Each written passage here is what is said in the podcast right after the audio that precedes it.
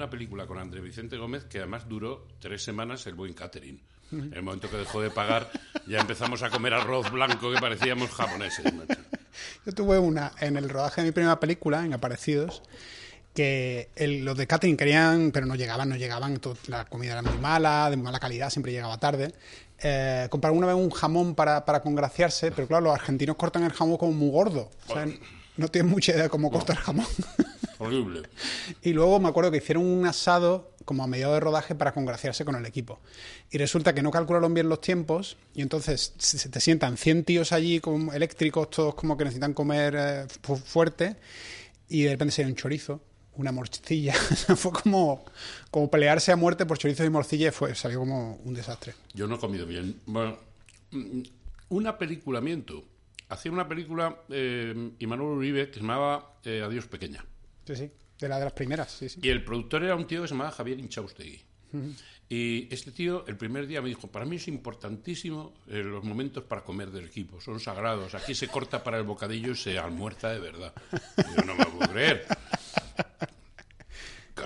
La película fue un desastre, comimos de cojones. Pero la película, la película, la película, el tío escapó a Argentina, dejó todo un pufo colgado del copón, me cago en la puta, no veas lo que era aquello. Yo Claro, lo- unos bocatas, tío, de tortilla de bacalao, de tortilla de chorizo, el pan crujiente, botellas de vino. Claro, después del almuerzo no había quien enfocara un puto plano ni nada, macho. Es que los americanos, es gracioso, pero ellos no hacen parada para bocadillo. Running buffet. Claro, sí, el running buffet, Si, o sea, si yo- yo en- comer algo, lo comes. Yo en, en Irlanda he rodado, pero es, eso, te dan un tupperware y vas andando con el tupperware, comes en una esquina, que eso no creo que esté bien tampoco. No. Pero la parada de 15 minutos del bocadillo es una cosa que solo se hace en España. Verdad. Es una cosa súper... No sé si la has hecho fuera o no. No, no, running buffet. Mm, Trabajando fuera todo es running buffet. Todo es un, un mostrador donde hay alguien que, te, que si quieres comerte un bocata te lo hace, o si quieres eh, comerte un sándwich te lo hace, o te, da- darte A fruta mí me da ahora, con el, con el COVID, más hasta coraje. Porque es como que te lo tengan que dar todo. Es un rollo no, pero aparte, la, la falta de coherencia de todos los protocolos. Bueno, yo vivo en una distopía continua de todo, todo el año de la pandemia, porque en el momento que se, que se eh, eh, levantó el confinamiento, empezamos a girar. Y yo, joder, macho, yo he tenido que jugar con los 17 protocolos de todas las comunidades autónomas y, y muchos de muchas capitales que eran distintos a los de las comunidades autónomas. Eso al final ya no sabes si vas a poder comer, si vas a poder cenar, si te vas a poder alojar. Si, si te pones malo en el hotel, no llames porque no hay recepción, es recepción virtual. Dice, ¿cómo que recepción virtual? Recepción virtual Recepción significa- virtual significa que no me va a atender aquí nadie. O sea, que decir.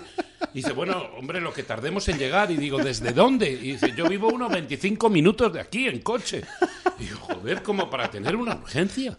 No pueden estar abiertos. Yo decía, pero si es que si no tienen garantizado esto, no pueden abrir. Ay, madre mía. No, esto ha sido una cosa que es para. Bueno, no para contarla, porque yo estoy de acuerdo con Trueba, que decía que le preguntaron en, en un programa de Javier del Pino, de la cadena SER, le, le preguntaron que, que si él eh, había pensado en escribir algo relativo al confinamiento, a- al coronavirus, tal cual, y dijo: ni, ni voy a escribir, ni voy a leer. Ni voy a ver una película, ni voy a ver nada de lo que se haga del coronavirus, salvo que alguien me diga que es una maravilla y una obra de arte, y entonces tendré que verla. Pero no, no tengo, no quiero ir ahí, Sí, dijo sí. el tío, no quiero ir ahí. Y efectivamente, joder, yo con un amigo mío, dramaturgo, estábamos pensando un proyecto para el año que viene aproximadamente, una historia, un monólogo que se llama Sísifo, que, es un, un- un- una agonía de un, de un tipo mm, que, que- que revive su historia y su propia muerte, vamos, es decir, una cosa que estaba bastante bien. Cuando la terminamos nos gustaba la hostia, tal y cual. A día de hoy está ahí en un cajón y no creo que lo hagamos nunca, porque es que duele leerlo, solo, duele leerlo. Y luego además te, te pones a hablar de cosas que la gente realmente además no quiere recordar. ¿Te ha pasado alguna vez como actor? A mí me pasa como director a veces, que te acercas a un material tan doloroso que, que- que te duele de alguna forma, lo estás rodando y, te, estás sufriendo la violencia, la oscuridad, tal, y te ofrecen algo parecido y dices, "Uf, no me lo pide el cuerpo. No, no, no, no, no. Yo, por ejemplo, o sea, yo llevo todo este año. La fiesta del chivo es una obra que técnicamente se hace sola, eh, no tiene mayor complicación, es muy cómoda y no y por el hecho de interpretar a un tipo que es un genocida y tal y cual, pues tampoco pasa nada. Quiero decir, son coordenadas de interpretación y no pasa nada. Pero después de rodar Desaparecidos y de estar en contacto directo con esta situación de los desaparecidos, que tú sabes perfectamente, y, al final se te cruzan los casos, se te cruza todo, son cosas que vienen de la, de, la vida real. Y, sabes lo que, se, lo, que, lo que duele. Bueno, yo con lo de la desaparición de las niñas de Tenerife, del, hijo puta este que se las llevó y las tiró al agua, bueno, yo estaba en contacto directo con Joaquín Amils, que es el presidente de esos desaparecidos y tal. Ah. Porque les grabé un, un, poema que había escrito no sé quién y tal, y se lo dieron a la madre, y a la madre le gustó mucho y tal y cual, y me dijo, me dijo em, la madre quiere hablar contigo y quiere agradecerte esto que han leído y tal. Y yo le digo, Joaquín, tío, que a mí esta, a este transfer entre la vida real y luego lo que tengo que interpretar a mí bien, bien no me viene. Si tú crees que eh, ayudo en algo, que yo hable con esta mujer, hablo. Y efectivamente. Pero yo, mi mujer me decía, yo decía, este tío las ha tirado al agua. Las ha tirado al agua entre, entre el momento que se le ve llevar el barco y cuando vuelve, y cuando vuelve con las bolsas, los perros y todo esto, está, este, ha tirado a las niñas al agua. Y no se ha atrevido a suicidarse. Y no ha vuelto también.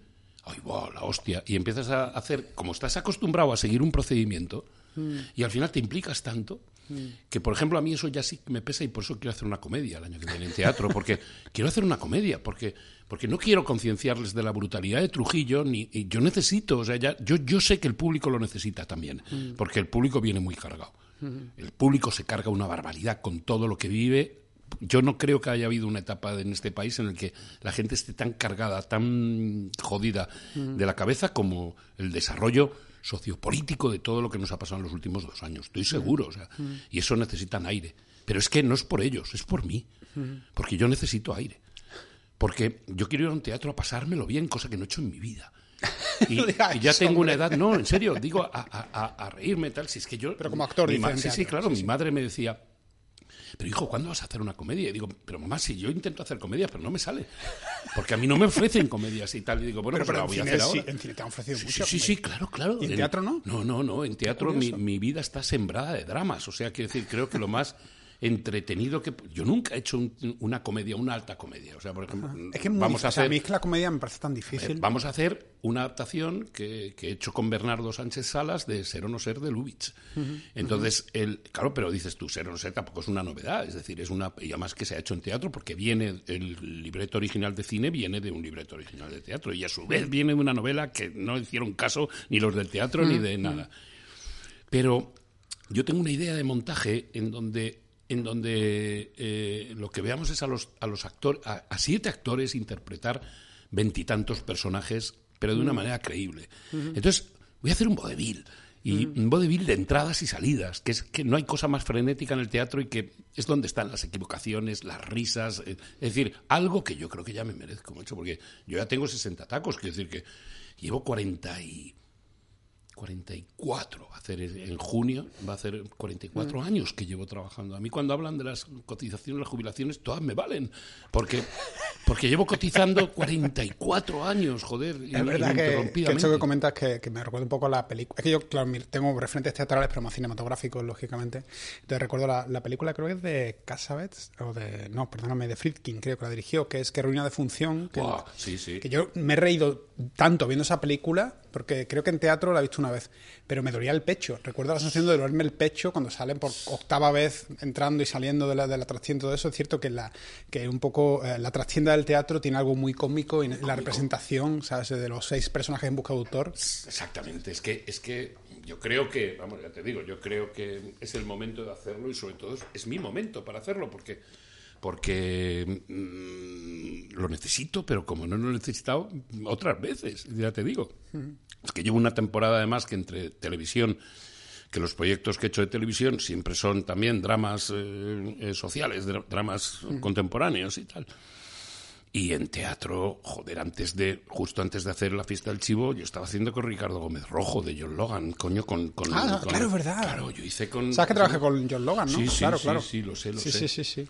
Joder, qué maravilla de función, ¿no? Eso Sí, lo es que, es que John escribe unos textos Hostia, es bueno de cojones, ¿eh? eh, muy, muy buenos. John, Muy bueno, muy O sea, bueno. tiene, una- tiene algo poético, casi mágico, Sí, casi sí. extraño que tú dices. O sea, parece como si las palabras estuvieran colocadas de tal forma que hay una especie de sortilegio extraño aquí que te lleva a otro a trascender de alguna forma. A mí me, me, me, me- ocupó una temporada muy larga de nuestra vida, tanto de Ricardo como mía, y, la verdad que, que, meterse en ese mundo de, alcohol, de humillación, de búsqueda del arte, de búsqueda comprometida con el arte, de falta de coherencia con lo que haces y con lo que sientes y tal. Bueno, yo además tuve la desgracia nosotros debutábamos en el Teatro Español, digamos, un mes de noviembre, de la última semana de noviembre a la última semana de diciembre. Y volviendo de Valladolid, me agarré una gripe, no me había vacunado ese año, y justo a la- saliendo de Valladolid, que, que, mm, que habíamos estrenado allí en unas previas y tal, en la estación del AVE de Valladolid, a las 10 de la noche que cogíamos el último AVE, le digo a mi mujer, me acabo de coger una gripe del copón. Me noté gripe, eso que te notas que... Sí, sí, que te nota que te está viniendo. Buah. Aquello se complicó con una disfonía a- aguda, pero no, aguda no. O sea, me tenían que pinchar cortisona. Engordé veintitantos kilos de cortisona. Me tenía que pinchar todos los días porque, dices, si suspendo con una ¿Cuánto tiempo disfonía, estuviste pichándote? pues 25 días. Y en, tan poco tiempo ganas tanto peso. Y luego para quitarlo. Ya, ya. Pero es que yo para mí era un sufrimiento de cojones. A mí lo único que me calmaba, que me, me hacía hablar y que me hacía coger fuerza para cometer el esfuerzo que tenía que hacer para hablar. La gente decía, pero ¿qué es lo que hace este tío con la voz? Y digo, no, no, no hago nada, que me estoy muriendo. Y, y- y lo que hacía era que bebía whisky. En vez de el whisky que era de, de- de pega, el, el Nestí de los cojones, yo dije, esto no, esto es whisky, whisky, whisky. Whisky como los flamencos, como los cantadores Pero en flamencos. escena, dices. Sí, sí, sí, sí. Y me, me empujaba por función, pues una petaca. Es decir, un- me parece que una petaca son 300 centilitros de whisky y me los empujaba, tío. Hombre, yo he cantado en el metro y es cierto que calienta la garganta. ¡Guau!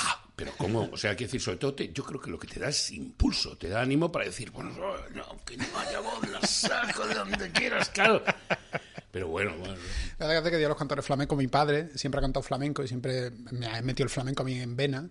Y, y yo siempre he cantado, pero en el metro, pero siempre me faltaba el, el rasgao que te da el alcohol que te da la garganta.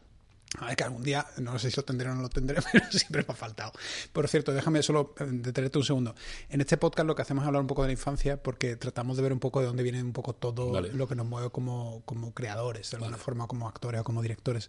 Entonces, eh, en tu infancia, ¿qué es lo que te lleva, eh, si es algo en cine, en teatro, qué es lo que te lleva hacia el lado, hacia el, hacia el lado creativo, digamos? ¿Hay algo que, te, que tu, tu madre o tu padre te muestra o algo que, que de repente tú dices, ¿qué es eso? ¿Qué es ese algo? Esa es siempre la primera pregunta que me gusta hacer.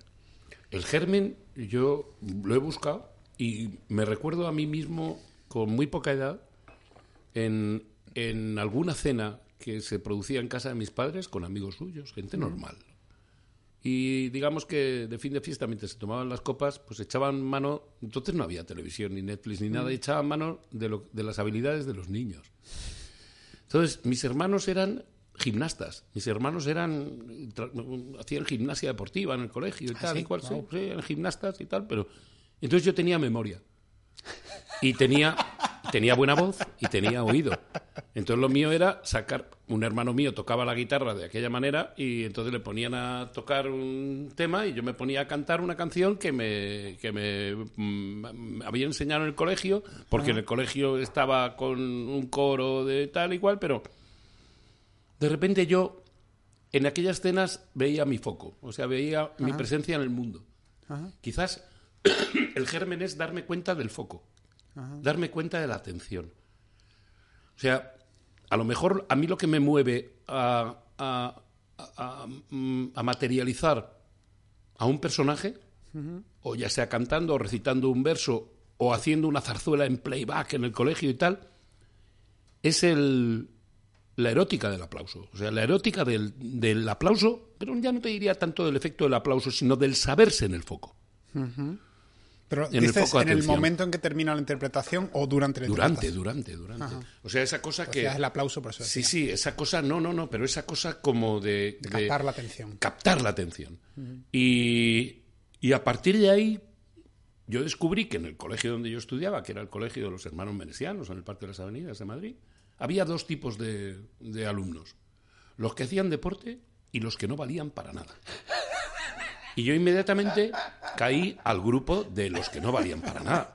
Y a los que no valían para nada se les daba la opción Pero perdóname, de pequeñito como yo era gordito ya Sí, o no. claro, claro, claro, claro. O sea, quiero decir, es que además este tema... de alguna forma. Es que este tema del, del, del ser gordo, eh, Mm. aparte, ya, entonces no existía el bullying, pero, sí, pero joder, el bullying, o sea, la crueldad infantil siempre ha existido. Hombre, Pero hasta tal punto que yo en las clases de gimnasia, yo me falsifiqué un certificado médico que le robé, a, vamos, le robamos un amigo mío y yo a su padre, que era médico, le robamos dos certificados y el sello y rellenamos uno, un eh, eh, exento de toda práctica deportiva por problemas cardiorrespiratorios. ¿En serio? Hombre, y allí que fuimos al colegio, los dos, uno con un mes de distancia, y total, que entonces, para no perder las clases, me pusieron de, de- guardia de campo de concentración de nazis. Es decir, me dieron, un, me dieron un cronómetro y una carpeta y me dijeron, tú controla que todos pasen por aquí corriendo, los ocho kilómetros que hay que correr todos los jueves después de comer,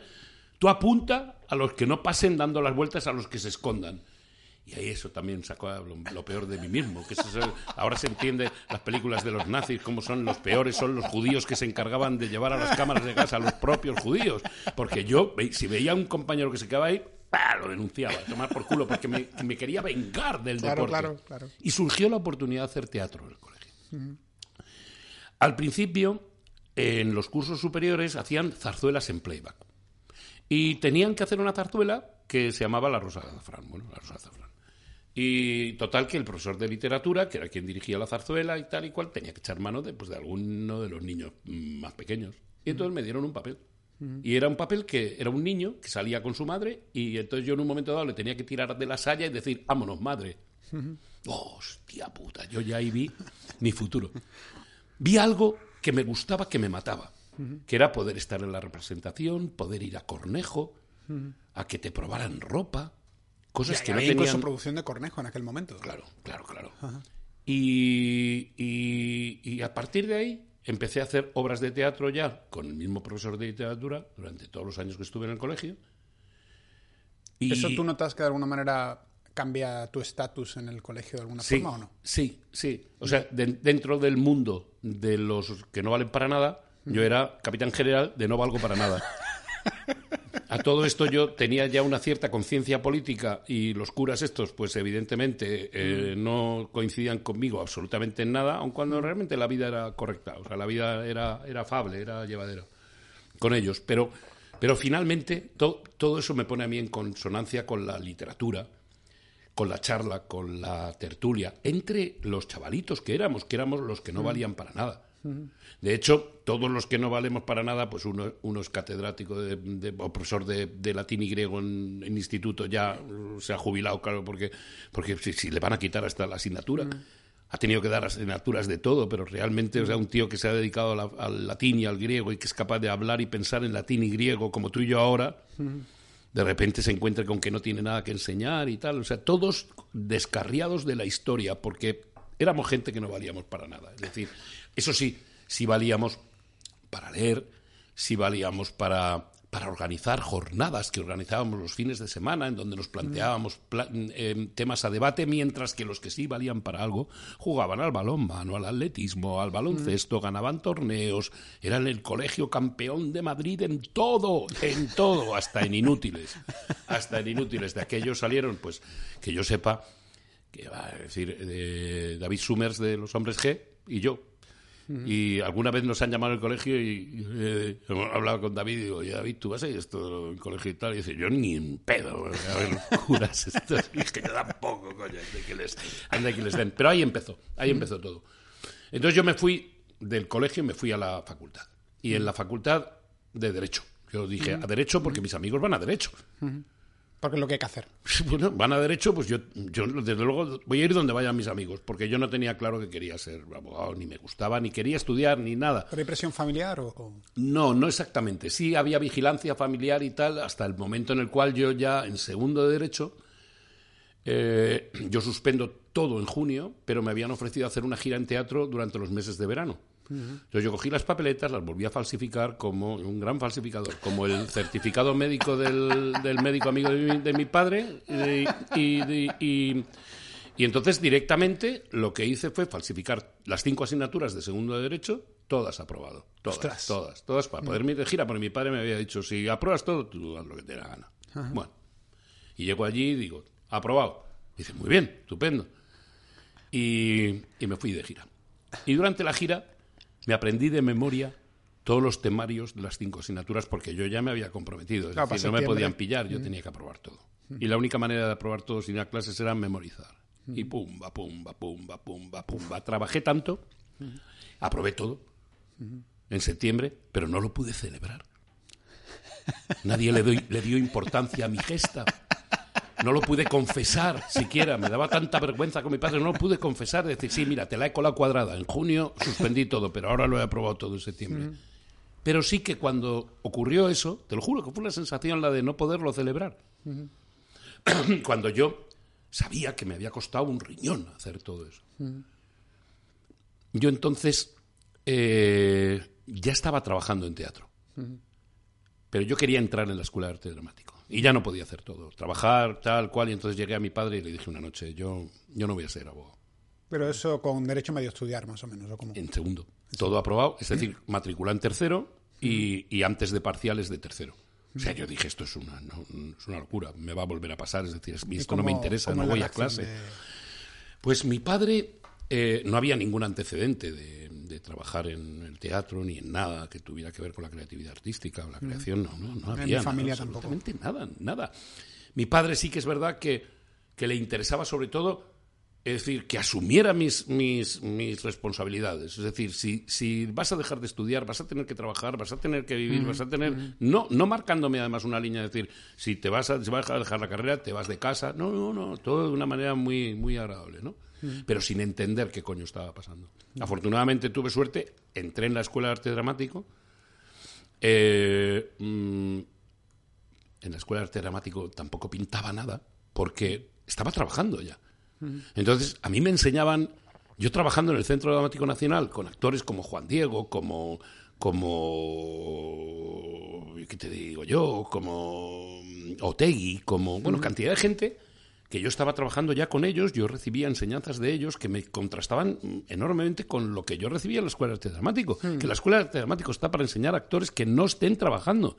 Porque si no, al final es una manera más de em, potenciar el ego, lo otro y tal. No, no. O estudias o trabajas. ¿no? Y yo lo vi claro. Entonces tampoco acabé la Escuela de Arte Dramático. Pero, pero, o sea, digamos que había un, un planteamiento de la escuela de temáticos más cercano a Stanislavski o, o directamente es que había... Yo tenía un profesor de interpretación que a mí me colocaron que era su, su especialidad, independientemente de que cualquiera que nos dedicamos a esta profesión sabemos de qué va todo, pero este señor era un mimo. Era, era un mimo, un, un gran mimo. Cuidado, era Julio Castronuevo, que era un mimo argentino, joder, que era uno, uno de los de los que estaban llamados a suceder a Marcel Marceau, eh. cuidado que, o sea, el tipo era, era realmente interesante en el mimo, pero es que yo el mimo no era lo mío, eso es como, como si dices, en el mundo de la música se puede entender muy bien que tú estés eh, eh, tocando un instrumento, como puede ser el violín, y seas primer violín, y que a lo mejor tocas otros instrumentos, pero de andar por casa, pero, pero no es lo tuyo. O sea, es decir, eh, entonces se producía ese, esa fricción continua eh, con la escuela. Yo siempre con la escuela tenía esa fricción. Yo decía, pero ¿qué coño hago aquí perdiendo el tiempo con todo lo que yo tengo que hacer para poder venir a la escuela y para poderlo eh, compaginar? Con derecho, yo hacía derecho por la mañana, eh, eh, arte dramático por la tarde. O sea, que de ensayaba- hecho no lo, no lo dejas. justo se produce lo de la escuela de arte dramático en ese último trimestre de, de tercero de derecho, que es cuando yo ya yo ensayaba por las noches con una cooperativa que había montado Juan Diego con Emma Cohen, Fernando Irbeck, un, un director argentino que se llamaba que se llama Jorge Eines, un Ivanov de lo- lo- lo ensayaba por las noches. Yo creo que es de entonces de lo de yo no duermo. O sea, yo, yo, yo, yo duermo seis horas y voy como un reloj. Pero vamos, puedo dormir cinco, cuatro o ninguna hora y estar trabajando, porque he estado muy acostumbrado a hacerlo. Pero yo vi que la escuela no, no, no, no me valía. O sea, yo lo que tenía que hacer era hacer Ivanov, porque tenía una fecha de estreno. Pero lo primero que hice fue descargarme de derecho. Prometiéndole a mi padre que yo lo que quería era estudiar mm, interpretación, es decir, docencia, un título oficial. Y decía mi padre, pero un título oficial, ¿de qué te va a servir en esto? Y digo, sirve, sirve, tú déjate, es bueno tenerlo. Claramente ni siquiera Al cabo de un mes llegué y dije, voy a dejar derecho también.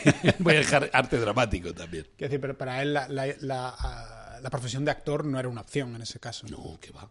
Mi padre era ingeniero. Trabajaba en, en lo que era entonces entre Canales y Tábora, que ahora es Acciona. Y se dedicaba a licitar obras en los países eh, iberoamericanos, sobre todo, bueno, por todos los lados, pero en Iberoamérica, ¡buah! muchísimo. Y, y- y mi padre estaba en España a tiempo parcial, es decir, eh, venía, eh, iba, venía, iba, estaba en un continuo viaje. Y, y mi padre, sin entender lo que estaba pasando conmigo, eh, le interesaba. Desde... de- mi padre murió hace... Bueno, mi padre estuvo trabajando cuando se jubiló en la empresa donde estaba trabajando, estuvo trabajando llevándome todos mis asuntos a mí durante 15 años. 15 años donde pasó de ser mi padre a ser mi confidente, la persona que se encargaba de mis más mm, privados asuntos personales. Yo no le podía pasar a mi padre una factura falsa de fotocopias hechas a las 2 de la mañana en, al lado, ahí al lado de Bocacho porque ya se sabía de qué iba el tema. Joder, entonces mi padre decía, hombre, es que esto no es contabilidad. Me decía yo, bueno, vale. Pero él se fue convirtiendo en un aficionado al teatro y al cine. Ah, qué curioso. ¡Buah! Mi padre, yo creo que la etapa de más esplendor de su vida profesional, sin duda alguna, son los 15 años que trabaja conmigo. Cuando mi padre muere, había muchísimas coronas en el tanatorio donde estaba mi padre que tenían que ver con empresas de, de- de nuestro trabajo y, y habría seguramente una corona o lo que fuera de la empresa constructora donde entregó todos sus años. Pero mi padre le flipaba ir a un estreno, conocerte a ti, darte la brasa y tal. O sea, descubrió, descubrió una manera de ser feliz en algo que no nunca se había podido imaginar.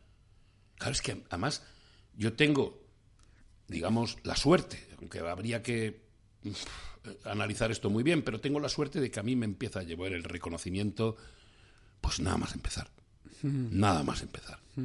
Entonces, O sea, tanto en teatro como en cine más en cine. sí, en cine y en teatro. y Bueno, en teatro viene un po- es un poco posterior, pero, pero sobre todo en cine y en televisión. Bueno, es decir, hay un, un- una barbaridad, un- un- una luz O sea, de reconocimiento. El, el primer reconocimiento importante es Divinas Palabras, pero. Antes pero- no, no, no. El primer reconocimiento, el primer reconocimiento eh, importante viene en tiempo de silencio. Perdón, Hago perdón, tiempo me he de equivocado. silencio. Eh, eh, eh, Hago tiempo de cambiado tiempo de silencio, silencio porque sí. me he equivocado. Eh, pero eh, eh, hago tiempo de silencio y entonces a partir de ahí empiezo a, a- a verme nominado, a verme tal, a verme, a verme, o sea, que me an- llaman. que Antes, me- antes de ir ahí, te- tengo curiosidad por, por el caso Almería. eh, y, o sea, es el primer papel, papel en cine. Entonces, tu, Pe- entrenami- Pedro tu entrenamiento como actor, como actor de teatro, ¿llegas y te ves un poco un, fuera- pues fuera de- un pez fuera del agua? ¿O Bueno, cómo te encuentras ahí? Era un pez fuera del agua porque es que ni era ni teatro ni nada. O sea, yo directamente, eh, un- una semana antes de empezar a rodar la película, Pedro Costa todavía no tiene uno de los tres chicos. Tiene a Banderas, tiene a Miramón, pero no tiene el personaje Mañas, que era el que yo interpretaba. Total, que uno que hacía eh, eh, castings, un, un- un antecedente, jefe de casting, que sencillamente era el tío que ayudaba en el reparto a la productora para contratar a los actores, Tino Díaz, un actor mm, asturiano, muy bueno, muy majo, un tío estupendo, le habla a Pedro Costa y le dice, yo conozco a un actor que es un chaval que está empezando, que está en el Teatro María Guerrero, está haciendo una obra con Marsillac que se llama Anselmo B, que vi, yo he visto hace poco y le conozco de la cafetería, es un chaval estupendo, a mí me cae muy bien y sobre todo que es que se parece al chaval de- del caso Almería y efectivamente, creo que me parecía. Y entonces Pedro Costa, con esa manera práctica que tenía de afrontar la vida, dijo, bueno, pues ya está, que lo haga él. Si se parece, ¿En serio? Total, total, que yo voy allí y, y empiezo la película, el caso Almería, y a partir de ahí empieza mi, mi- mi carrera cinematográfica y mi amistad con Pedro también, porque a partir de ahí Pedro se convierte para mí en alguien que me, que me cae muy bien, que las cosas que hace, que es muy golfo, que es muy... es, es, es un vividor, le gusta el cine, le gusta el periodismo, le gusta lo negro, o sea, me, me gusta Pedro Costa, noto que me gusta y que cada vez paso más tiempo con él. Total, Pedro Costa tenía la oficina y la, y la casa donde vivía, en el barrio de la Concepción, que era las colmenas de Banús, estas y tal. Él vivía allí y tal. Y entonces yo decido dar el salto, irme de mi casa, que vivía en el Parque de las Avenidas, enfrente, cruzar la M30, cruzar el río, irme al Bronx. Claro, yo salí de la zona de confort de mis padres, clase media, Parque Avenidas, imagínate tú, colegio de pago, wow. Y me voy al Bronx. Mi madre no entendía nada. Decía, ¿pero por qué te vas al barrio de la Concepción? Está lleno de kinkis, decía mi madre. Que era lo que nos decían cuando éramos pequeños en el colegio. Hablando del 84, que es, que es el momento del vaquilla y el momento de todo esto. Uh, bueno. El mundo kinky estaba en, en puro apogeo. Pero si es que nosotros en el colegio, eh, los sábados, muchas veces, vamos, yo no, porque yo, yo siempre he sido, yo siempre he sido un tío con muy poco valor para esas cosas, pero yo nunca me he peleado con nadie, nadie me ha pegado, no he pegado a nadie, no he tenido ninguna bronca de ningún tipo y tal, pero en los sábados por la mañana se organizaban unas batallas a hostia limpia con los del barrio de, la Concepción y con los del San Pascual. Que claro, cuando yo, si llegaban todos a casa brechados, mm, al día siguiente expulsiones en el colegio y tal. Entonces mi madre siempre con el tema del barrio de Concepción, no, no vayáis al barrio de la Concepción. Ah, En aquellos tiempos, eh, cuando, es decir, cuando yo estudiaba en el colegio, la M30 no se había construido, era lo que era el arroyo de la Broñigal y aquella obra duró 20 años, la obra de la M30. Pero cuando ya me cruzo al río, entonces caigo en manos de Pedro Costa y empiezo a, conocer a Pedro Costa, a, a Manolo Marinero, a Nereida Bonmatí, a, a Josep María Cunillés, a, a Jaime Fernández Cid, a Vicente Aranda, a Pedro Lea. ¡Buah! Y de repente yo me veo en ese a Ricardo Franco que me quiere para un papel de puta madre en su capítulo de La huella del crimen. Y digo, joder. Y a partir de ahí es cuando empieza una cosa tras otra. Una cosa, una tras otra. Luego ya las divinas palabras y tal y cual. Eh, Pero, pero una Goya. pregunta, antes, o sea, hay un punto, es, imagino en el caso Almería, en que, en que la interpretación de, de cine te hace un clic y dices, espérate, que esto es diferente del teatro, o, o todo va un poco en la misma. No, no, no, yo no sabía nada. Nada, nada, nada, nada, nada, nada. Yo aprendí cine gracias a Pedro. Porque Pedro, que entonces, porque a Pedro siempre le gustaba mucho lo mismo que José Luis García Sánchez, que luego es otro director tan importante de mi vida, pero eh, Pedro Costa le gustaba documentarlo todo, como buen periodista que era, le gustaba grabarlo todo, hacía, programaba gra- grabaciones, duplicaba cintas, me pasaba cintas a mí para que viera. A mí me enseñó los clásicos del cine, me enseñó eh, cosas del, o sea, me, me dio cosas a leer maravillosas, me hizo leer Chandler, Hammett, me hizo, me hizo adentrarme en la serie negra. Me puso en contacto con Interview, con todo el mundo que él había llevado, digamos, ¿no? Empecé a conocer a la gente que eran coetáneos suyos en la escuela de cine y empecé a, a intimar, digamos, con esa generación de grandes mm, maestros que, que yo consideraba, yo no sabía quién era. Es decir, que yo en un principio, yo, yo nunca te. Es que, es que yo, yo estaba en el teatro, de hecho, yo siempre estoy en el teatro, pero, pero yo estaba en el teatro y, tenía que aprender una manera, porque más o menos el teatro, eh, joder, andaba con soltura. Pero a mí no me preguntabas, no me preguntaras entonces qué coño era un eje, qué coño era un raccord, qué coño era un- Sí, sí, una marca, Marca. sencillo como pararse en la marca. una marca. ¿Qué coño era un plano corto? ¿Qué coño era un plano general? ¿Qué coño era un, un- En un momento, además, quiero decir, en esa prehistoria en la que, por supuesto, no existen los combos, cosa que yo me, me alegro de, de haber vivido esa época, porque yo ahora mismo, yo ruedo contigo, tú me dices, si tú me dices que vaya a ver un combo, yo voy a ver porque tú quieres que vea algo. Yo Pero no, no. me gusta verme. A mí, a- yo los actores que, que les gusta verse, no. sospecho. No, esto es como lo del rinconcito de Ordóñez. El, eh, todos sabemos dónde somos eficaces. Todos sabemos dónde somos eficaces. Y todos sabemos que si nos colocamos en, ese, en esa zona de confort y en ese rinconcito de Ordóñez, ahí, oye, la faena se hace pim, pam, pum, fuera. Es que yo creo que Yo algo no creo que haya. no, Hay que tener confianza. Claro, tienes que confiar en el director, confiar en, en que estás dando lo que estás dando. Verse a sí mismo creo que nunca es bueno, en mi opinión, sobre todo durante el, el proceso de trabajo. A mí me llamaban, entonces, para verte, te llamaban a proyección. Cuando el director tenía bien llamarte a proyección, te llamaban a fotofilm Claro, y tú veías una después, proyección. claro. Veías incluso los dailies y podías ver lo, lo que, lo, que, lo que tú grababas. Y a mí, yo recuerdo que, que, que al principio me- a mí se me tenía que insistir, bueno, se me, se me tiene que seguir insistiendo. Es decir, que yo de todo eso sí que descubrí una cosa en el cine y es que primero que podía cultivar mi gusto por el buen cine, podía definir cómo era el cine que me gustaba, pero sobre todo yo creo que aprendí a escuchar muy bien al director que me estaba dirigiendo o directora que me estuviera dirigiendo y a depositar en él toda la confianza del cuento que se va a contar. Es decir, nunca me he sentido rodando, ni me siento a día de hoy, te lo juro por mi madre, nunca me he sentido protagonista del plano que interpreto. Nunca. Nunca.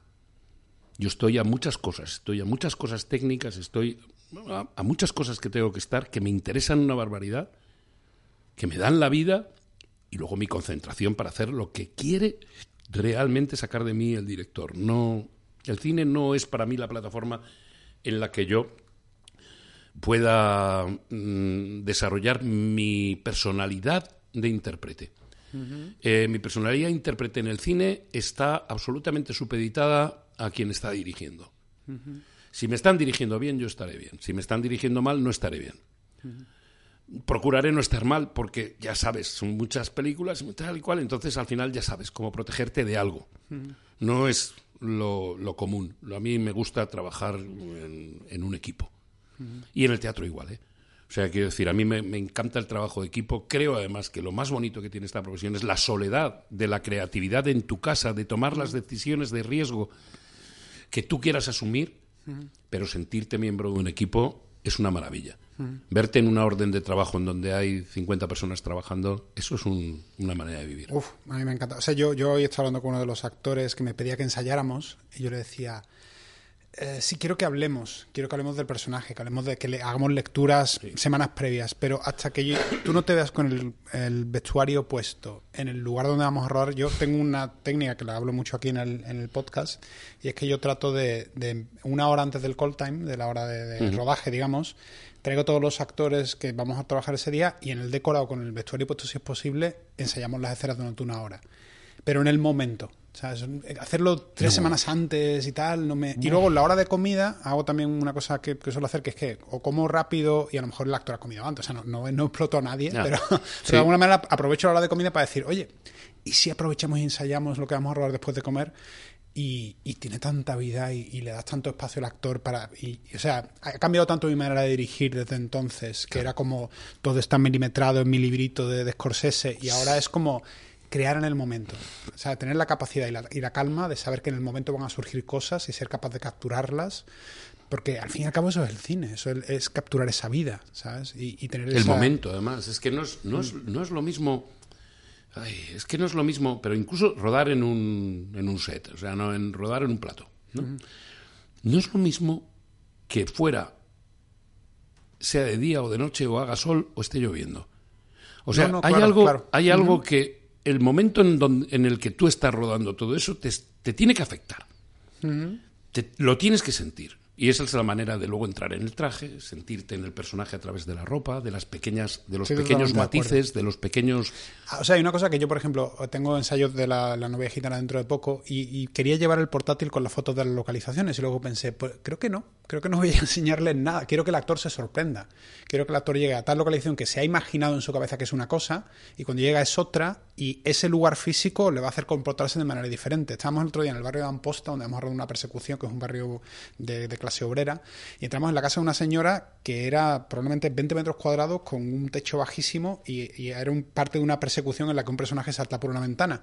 Y, y ese lugar físico te, te implica tanto el entrar ahí como entras ahí. Que, que, que- ¿Para qué lo vas a ensayar antes? Pero no, bueno, no. es una- no, no, no, pero es verdad. Aparte que es que el- el- el- la excitación que produce el ir llegando al plano, el bueno, vamos a probar esto aquí, ya tal, tal, pum, pum, pum, y cuando ves que se está completando todo y que se llega al momento de la claqueta, es mágico. O sea, a mí lo que más me gusta, sin duda alguna, del cine y de mi profesión de actor realmente es hacerla. Vivirla yo no la vivo en primera persona. Quiero decir, yo no soy un actor. Cuando sale ahora de, aquí, yo me voy al mercado a comprar mi verdura. Soy un ciudadano que se dedica a, una profesión que, que, a diferencia de otros, todos los vecinos de mi casa saben a qué me dedico. Yo no, me, no sé a qué se dedican ellos, pero yo sí. O sea, es decir, soy un ser sin intimidad. O, la intimidad que, puedo guardar, la tengo que guardar celosamente, pero en, espacios súper protegidos, porque no, no, está ya esto para la privacidad. Pero, pero al final, al final, eh, eh, yo soy una persona que, que me afectan las cosas como le afectan al portero de mi casa, al otro, al de Maroto. Tengo amistades a lo mejor distintas y que son más llamativas. Que, que, decir que si mañana viene Resines a comer a mi casa, joder, es un acontecimiento hasta para el portero. Bueno, pues ¿qué le vamos a hacer? Pero eso no puede definir tu personalidad. O sea, a mí, yo creo que para poder interpretar y para poder interpretar bien, independientemente de tu manera de pensar, sobre la sociedad, sobre el mm, transcurso político de las cosas, es decir, cosas que son las que deberían hacer todos los ciudadanos, por otro lado o sea, más allá de plantearme trascendentalmente mi existencia como ciudadano, yo, eh, digamos que lo que yo considero que son los complementos más horteras que tiene mi profesión, nunca, nunca he gustado de ellos. Nunca he gustado, bueno, a mí para, para, ir a un estreno o para ir a una cosa de estas, realmente tengo, primero tengo que estar en la película y por lo tanto no voy a cometer la descortesía de fallarle al productor o al director o lo que sea, y entonces voy. ¿Entregas de premios? Yo si no, si no me dan un premio no voy. O sea, no, como, me parece muy bien. pero ¿para qué voy a ir? A un sitio donde se sufre, se come mal, se, mal, se bebe como el culo. Yo tengo un conflicto con la Academia de Cine en ese sentido, pero... Yo también, o sea, yo es que las veces que... Bueno, salvo las dos veces que, he tenido, la cosa de... Bueno, es que además en aquellos tiempos a mí me nominaban hasta por lo que no hacía. que yo, yo, veía las listas y digo, pues si esta película no la he hecho yo, que yo no he hecho La Marrana, cojones. Joder, que yo hice el cerdo en teatro, pero no la marrana, la marrana es resines. al, final mm, te vas acostumbrando y sobre todo te vas dando cuenta de que es maravilloso no dar importancia a, las cosas tan bonitas que nos ocurren en nuestra vida, porque nos ocurren cosas que la gente no tiene acceso. y, y, eso hay que estar muy agradecido. Pero no, yo no creo que se pueda convivir con eso. Yo, por ejemplo, como obviamente no es un nivel, tu nivel, ¿no? Lógicamente de popularidad, pero a mí me da vergüenza. O sea, lo paso mal. Yo cuando alguien se me acerca y me dice, ¿cómo me gusta tu trabajo? Tal, no puedo evitarlo, como que bajo la mirada y, asiento, pero me cuesta coger el piropo. no sé qué hacer con el piropo, me queman las manos un poco. Yo salgo de los teatros. Eh, lo primero que hago al llegar a un teatro de es ver la puerta de escape. Pero no porque me quiera ir, sino porque cuando, cuando luego termina ya la función, yo ya estoy en el teatro antes de que los, de que los espectadores estén saliendo de la sala. ¿Y a dónde me voy? Pues a un bar. ¿A dónde vas a ir? Pues a un sitio donde te den una cerveza, que llevas dos horas hablando y tal, y a brindar con tus compañeros porque tienes la suerte de tener una profesión maravillosa, de, de, estar llevándola a cabo, que es, como tú bien sabes, un privilegio de pocos en este país. O sea, que decir, yo a mí me dijeron el otro día, censados por Sky, por AISGE. Eh, creo que somos 17.000 actores en España en activo. Actores y actrices. Eh, no hay producción. Paco, no hay producción, no la va a haber nunca. Entonces, quiero decir, cuando tienes oportunidad de hacer de tu profesión un espacio de disfrute y no de sufrimiento, yo sé alguien, si hay un tipo de persona en nuestro oficio que desprecio. Como diría Miguel Ángel Vivas, detesto, detesto, lo detesto profundamente. Lo detesto. Pues yo detesto, detesto profundamente los sufridores, los que necesitan el caos para sobrevivir. Ah, los que están al, a que salga algo mal para justificar su existencia. Los, los, los agoreros, los, los seres negros, oscuros, a los que Joder, yo detesto un tipo de compañero, fíjate tú, me voy a mojar, que es el que mira la hora a la que le van a liberar. Ay, sí. No puedo. Yo no puedo, yo no puedo. El que racanea media hora, llévame más tarde y tal y cual, yo me iría a vivir. Claro. yo, si hay algo que, que, que, admiro de, de, experiencias que he leído de cine americano y demás y tal, es cuando se van a un sitio a rodar una película hasta que vuelven. Y es una convivencia continua. Y es lo que tú decías, no hay hora de comida, no hay nada, tal, cual, no sé qué, no sé cuántos. Eso es bonito, coño. Y yo creo que de ahí mm, surgen cosas muchísimo más eh, interesantes que, que esos rodajes que, todos hemos vivido, en donde hay alguien que necesita humillar, mandar, gritar, gritar secuestrar, secuestradores profesionales de rodaje, secuestradores y secuestradoras, pero secuestradores profesionales, que tú al final dices, pero ¿por qué nos tienen todos secuestrados? Pero, pero no habrá nadie que le meta una hostia, pero así de claro, ¿verdad? O sea, que, que, dices, es verdad, y es que necesitan un caos para vivir. Necesitan un ayudante de yo, que no, llegue. No lo acabo de entender. Quiero decir, que a, mí, me ha pasado más con algún showrunner, con algún actor, eh, y, y uno Em, yo siempre pienso, cuando pasa con un actor más joven, siempre pienso que es causa de la inseguridad. Es decir, tiene inseguridad y ataca antes de que le ataquen. Pero cuando un actor más mayor, pienso, ¿realmente este ambiente de mal rollo y de caos le está ayudando de alguna forma? Eh, porque no lo entiendo, porque para mí yo para, para, para crear necesito la calma, necesito el, buen rollo, necesito la energía positiva, aunque la escena sea una de las escenas más dramáticas del mundo.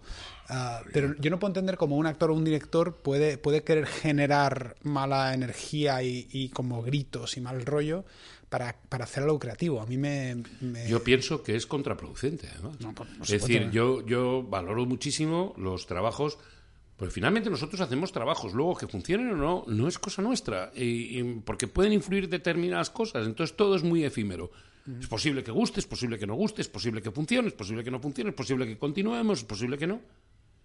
Pero a ti lo que te queda es el momento del rodaje. A mí no me quitan, a mí que me quiten lo bailado, pero el rodaje que no me lo quiten. El rodaje no. El rodaje, el rodaje para mí es fundamental. O sea, yo cada vez que mm, hoy me han dado el avance de la semana que viene, digo, solo ruedo el jueves. Me en la leche. Y pues ya me he buscado. Le digo, me, dicen, te tienes que hacer eso sí una PCR. Y digo, ¿me la puedo hacer en el plató? Porque por lo menos allí, en vez de ir a la preintegra aquí, que tal, que bueno, pues una gente que son encantadores, pero son gente que no tiene que ver contigo, pero si yo me voy todo el día del rodaje y me pones una PCR a la una, yo a lo mejor me voy a las nueve y media por mis medios o me mandas un taxi para tener para acá y me pongo a hablar con el dire y me pongo a hablar con el de vestuario. Es que eso es lo que queda al final. Es que yo creo que es eso, porque nuestra vida finalmente, si yo he pasado muchísimo más, más tiempo trabajando que sin trabajar, mm. que son esos, que son casi 43, 44 años mm. en donde no he parado. Mm. Es decir, que a lo mejor yo he tenido temporadas a lo mejor de, de no trabajo no creo que sean superiores a un mes, pero eran temporadas en donde se estaba preparando el siguiente proyecto, es decir, no estaba rodando, no estaba mm. haciendo teatro, no estaba haciendo nada. ¿Y eso en tu vida personal con tu mujer? ¿No había un momento que te han dicho, dame un verano, dame, mi vida, un poco? Mi vida es un desastre eh, afectivo, un verdadero, un verdadero, o sea, es el modelo de, club. de no funciona nada. Eh, hasta que encontré a mi mujer y la encontré hace siete años y, y yo creo que la base de nuestro amor, nuestra relación y tal, está fundamentalmente en que ya no nos tenemos que dar explicaciones de, de cuáles son nuestros horarios, nuestra manera de vivir. Nuestra... Ahora mismo yo vivo en Madrid porque estoy trabajando en Madrid. Mi mujer está trabajando en Valencia, vive en Valencia. Ella es valenciana, pero está trabajando, toda su actividad ahora está centrada en Valencia. Pues evidentemente, yo lo que no voy a hacer es ni cesar mi actividad, ni pedirle a mi mujer que la cese. Con lo cual, ¿qué hacemos? Pues como cuando éramos novios. Quedamos a, mitad de camino. O yo tengo que hacer un bolo en Úbeda em, el sábado, a ver si el domingo me cojo el coche, como no me cuesta ni madrugar ni conducir. yo creo que, hay algo ahí en que yo, yo llevo con mi mujer desde el, desde el 98 que empezamos a salir y desde el 2000 viviendo. Entonces, llevamos 21 años, que bastante. Eh, y ha habido momentos duros como todas las parejas, y ha habido momentos en los que la relación se tambaleaba, ¿no? Eh, y ha habido momentos que yo me he ido a Los Ángeles a vivir cinco meses y por cualquier cosa no han podido venir e-, ella y mi hija. Y hay una parte que te sientes fatal, que es duro, que pero a veces llegan los reencuentros y llega un momento que dice, bueno, es que estamos viviendo una relación de 20 años con pequeñas pausas que nos ayudan a veces a cargar la pila y a reencontrarse. No digo que sea positivo, pero también tiene su lado. yo desde luego, fíjate, yo te diría... Vives a una velocidad... Yo, te diría, fíjate, siendo muy sincero, si yo valoro toda mi carrera hasta hoy, eh, del, del tramo que, en el que me encuentro más vibrante, más mejor, más mejor actor, que me gusto más yo, que estoy más en consonancia conmigo, con todo, pero a todos los niveles, coincide justo cuando yo me, me encuentro con mi mujer. Es decir, mm, si, pues, si no hubiera funcionado, si no hubiera tenido la suerte de encontrarla, seguramente pues hubiera sido otro fracaso más. Pero, pero sí que es verdad que llevar una vida familiar o una vida de pareja o una vida eh, de alguna manera sujeta a unos horarios y demás y tal en nuestra profesión es un para la gente alrededor es un- una catástrofe, es un es un sufrimiento. O sea, encontrar una persona que tú le cancelas toda una cosa, un viaje de un día para otro porque ha habido un cover set de, que está lloviendo, algo tan nimio como eso, pues en algunos momentos de la vida podía haber supuesto un, Un drama. un drama, pero del copón, aunque no te corresponda a ti el, el puto drama. Es decir, aunque sea una cosa de... Pero, pero, pero, ojo, yo he vivido situaciones sí, que, que- es y al final luego lo entiendes. Con el paso de los años y yo pienso, si yo hubiera encontrado a mi mujer a Cuchi, si yo la hubiera encontrado antes, ¿qué hubiera sido mi vida y tal y cual? dice, vete tú a saber, eso es una tontería planteárselo. Lo que sí que sé es que gracias a, a que realmente la estabilidad emocional funciona a estas edades, que, que es que ya tengo 60 y ya estás, digamos, en, como no tengas hecho ya todo con 60 años, no olvídate de que no, no existen aquí. Esto, el Tropicana es un sitio donde bailan señoritas y, y, y muy bien, pero, pero, pero esto no, no te ocurre ya en la vida. Y si te ocurre, pues, hay veces que también lo puedes dejar pasar, porque lo importante es tener una conciencia de, de solidaridad, de entendimiento, de, de respeto. Y, y eso es lo que al final es el cóctel de una buena convivencia y de una situación que luego yo, no- como soy alérgico al caos, todo lo contrario, yo no necesito el caos para mí, soy alérgico. Y al conflicto también. Pues evidentemente una situación estable a mí me ha venido de maravilla. Y la verdad que mm, a mí nunca me han faltado ganas para trabajar, pero vamos, pero ahora es que no paro, porque creo que es que es el momento. Te quiero preguntar, hay, hay pelis para mí, vale, muchas pelis de las que quiero hablar, pero voy a intentar no, porque es una carrera con setenta y tantos créditos y no podemos hablar de cada uno. Ah, pero hay, hay dos cosas de las que quiero hablar. Bueno, eh, turno de oficio, que es una cosa que marca un poco tu carrera, porque sí que cambia tu vida personal en ese punto, ¿no? De alguna sí. forma de, de- de un poco de, de ver que la gente empieza a conocerte mucho, ¿no? Buah, buah, buah. Date cuenta cuando hacíamos turno oficio, pues esa serie los martes en la segunda cadena, eh, a las nueve y media, a las nue- nueve de la noche, creo que era nueve, nueve y media, la veían veintitantos millones de personas. Que eso, es, Una eso es imposible de pensar ahora. Entonces, yo En recuerdo, yo recuerdo perfectamente en llegar a- al bar donde yo todos los días tomaba el café, llegar al, al bar al 22, en Virgen de Lourdes, y decir, eh, Paco, dame un paquete de Malboro. Cosa que había dicho durante todos los días de mi vida anterior al estreno de Turno Oficio. Y fue por la voz, yo creo, pero los que estaban en la barra hicieron... Y yo ahí me di cuenta de lo que era el éxito y la popularidad. Sí, sí. Era aquello que es decir, que ya da igual. O sea, a mí, a mí me, me reconocen continuamente con la puta mascarilla. Digo yo, pero joder, yo que había descubierto la mascarilla. Yo me que el- tienes una, mirada y una frente que yo creo que... No, pero yo a mí me dicen, me dicen, le hemos reconocido por el por la voz. Y por la voz, la madre que los parió, claro, como los como los de la huella del crimen, como los de mm, turno oficio. Claro, también. Paco, dame un paquete de Malboro. Y dijeron, ahí va, esto lo he oído yo ayer por la noche. Y una cosa, una peli que a mí me marcó mucho de pequeño, esto tiene un, un componente eh, emocional para mí muy importante. Yo tenía como películas, cuando he traído, por ejemplo, aquí a Agustín de Llanes o he traído a otros directores, que, o a Alex de la Iglesia, que por- todavía no he podido venir, pero espero que pueda venir pronto, que hay películas que hayan marcado a nivel emocional, ¿no? En mi, y hay una concretamente que haya marcado a nivel emocional, que la tenía en VHS y que la veía continuamente, porque para mí, verte a ti, a- concretamente a Juan Echanove, en esa cinta, para mí era como, como yo quería ser cuando fuera mayor, de alguna forma. No tanto por el personaje en sí, sino, ahora te explico. Y era bajarse al moro. Porque en aquella película yo veía a un tipo de veintipocos años, un poco entrado en carnes, pero que podía tener una novia como Aitana Sánchez Gijón, Eso es. ¿sabes? Y que podía tener una vida independiente y soltero y, y vivir la vida. Yo pensaba, eso, eso es posible. O sea, para mí era una promesa de, de una vida mejor. Eso decía yo mismo, además decía, yo no vi a Aitana Sánchez Gijón, me acaba de mandar hace, hace media hora, me acaba de mandar un WhatsApp eh, Marta Poveda, que está haciendo una obra de teatro Es con verdad, con Aitana, Aitana, sí. Y me manda una foto de las dos y dice, aquí con tu novia. O sea, Todavía. imagínate todavía, todavía. O sea, Aitana y yo, que ya somos ya unos señores mayores, venerables, caray.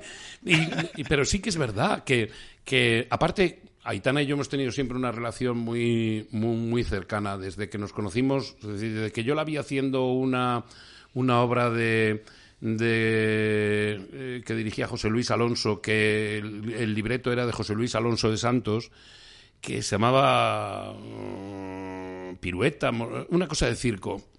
Es de las primeras cosas que hizo Aitana. Y yo quedé fascinado. Y luego cuando, cuando ya nos fuimos haciendo amigos, luego hicimos otra película con Pedro de la Sota que era mm, Viento de Cólera. O sea, tuvimos una temporada que trabajábamos mucho y luego hemos tenido una temporada que no nos hemos vuelto a ver en un plato. Pero la verdad, yo a Aitana la quiero con toda mi alma. Yo creo que Aitana Luego- es una luego el trabajo, o sea, y eso es lo que tú dices, es decir, que era en muy bajarse natural. al moro, yo siempre he tenido dos planes de inversión en la vida. Bajarse al moro e historias de la puta mili. Porque A ver, a ver, explícame esto. porque te conectan generacionalmente con todas las generaciones de este país. Es decir, los chavales de hoy, de 16 años, van a pillar en YouTube y se van a decir lo del bajarse al moro por lo de los porros y tal, cual, y no sé qué. Siempre la han visto.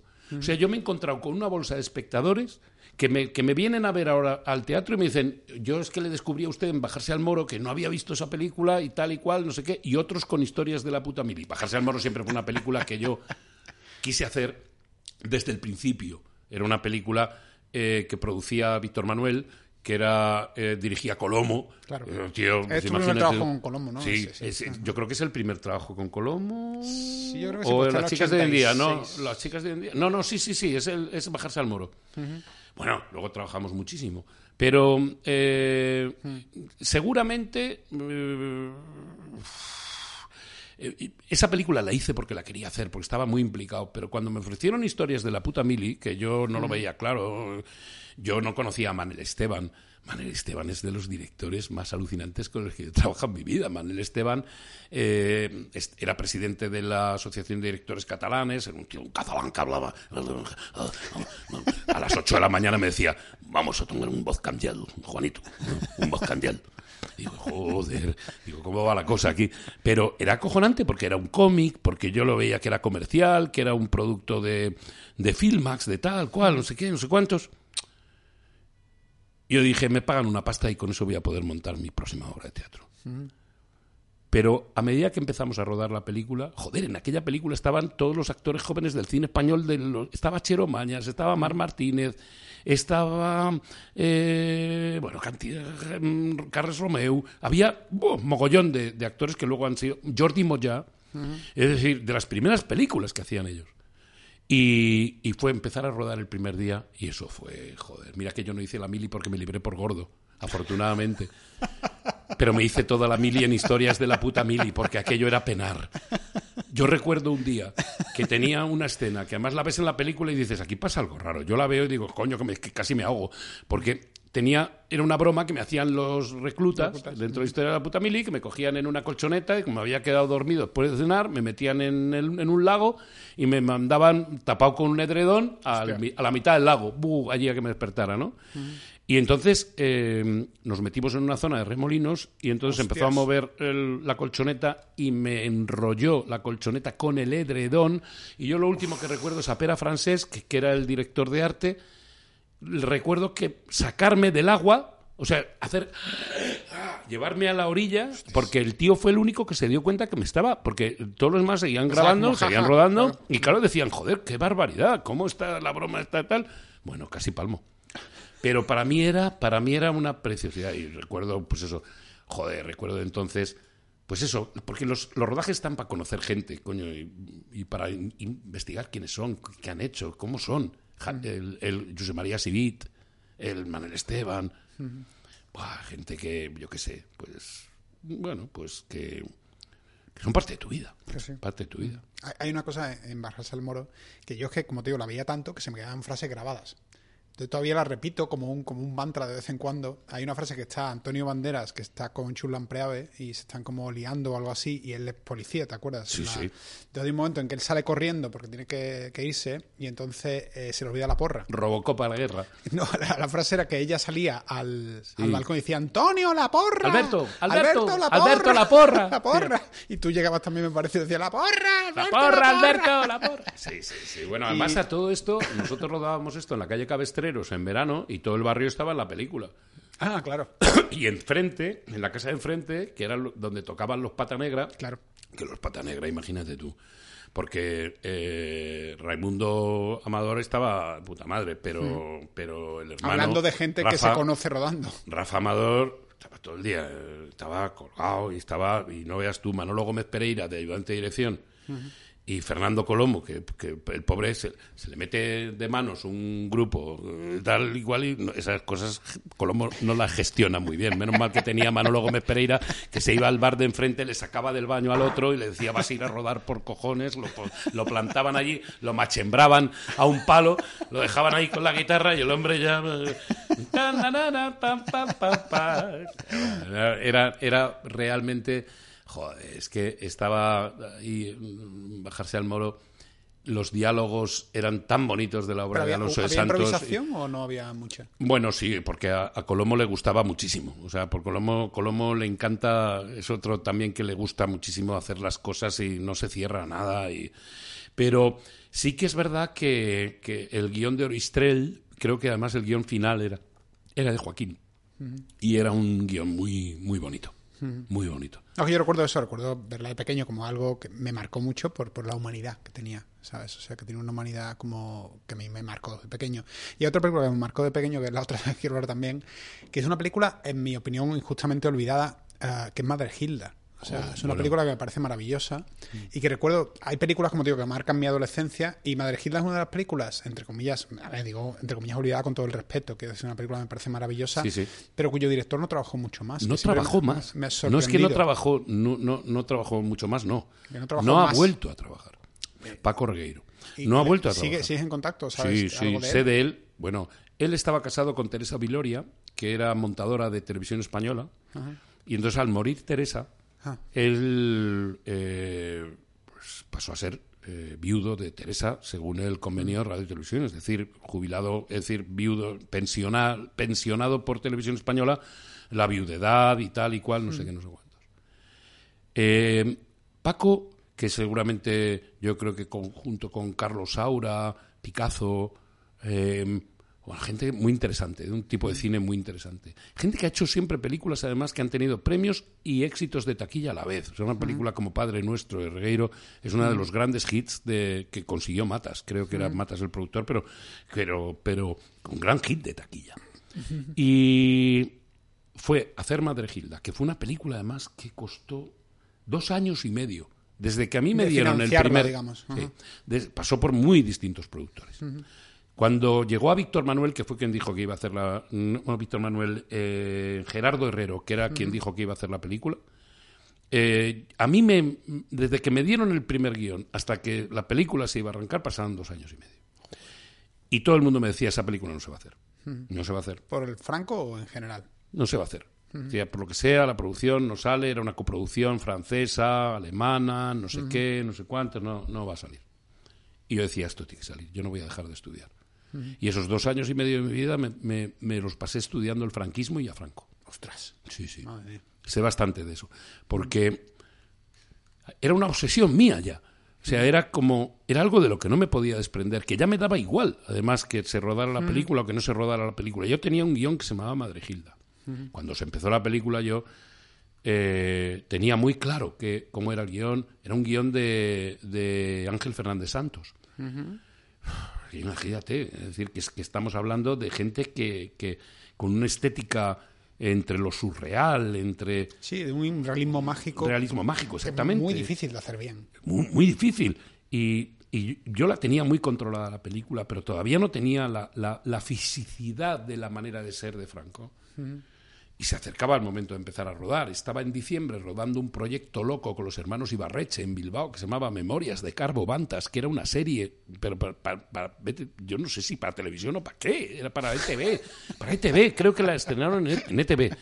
Pero yo era una cosa, Memorias de Carbo Bantas, maravilloso, porque los hermanos Ibarreche son también otros, otros, mm, uf, otros flip, flip- flip- flipaos, pero vamos. Y una noche nunca me olvidaré, tío. En diciembre estaba lloviendo, estaba yo en el hotel eh, tamarises de la playa de Ereaga, de Algorta, que era donde me habían alojado los hermanos Ibarreche porque era gratis, pero estaba en obras.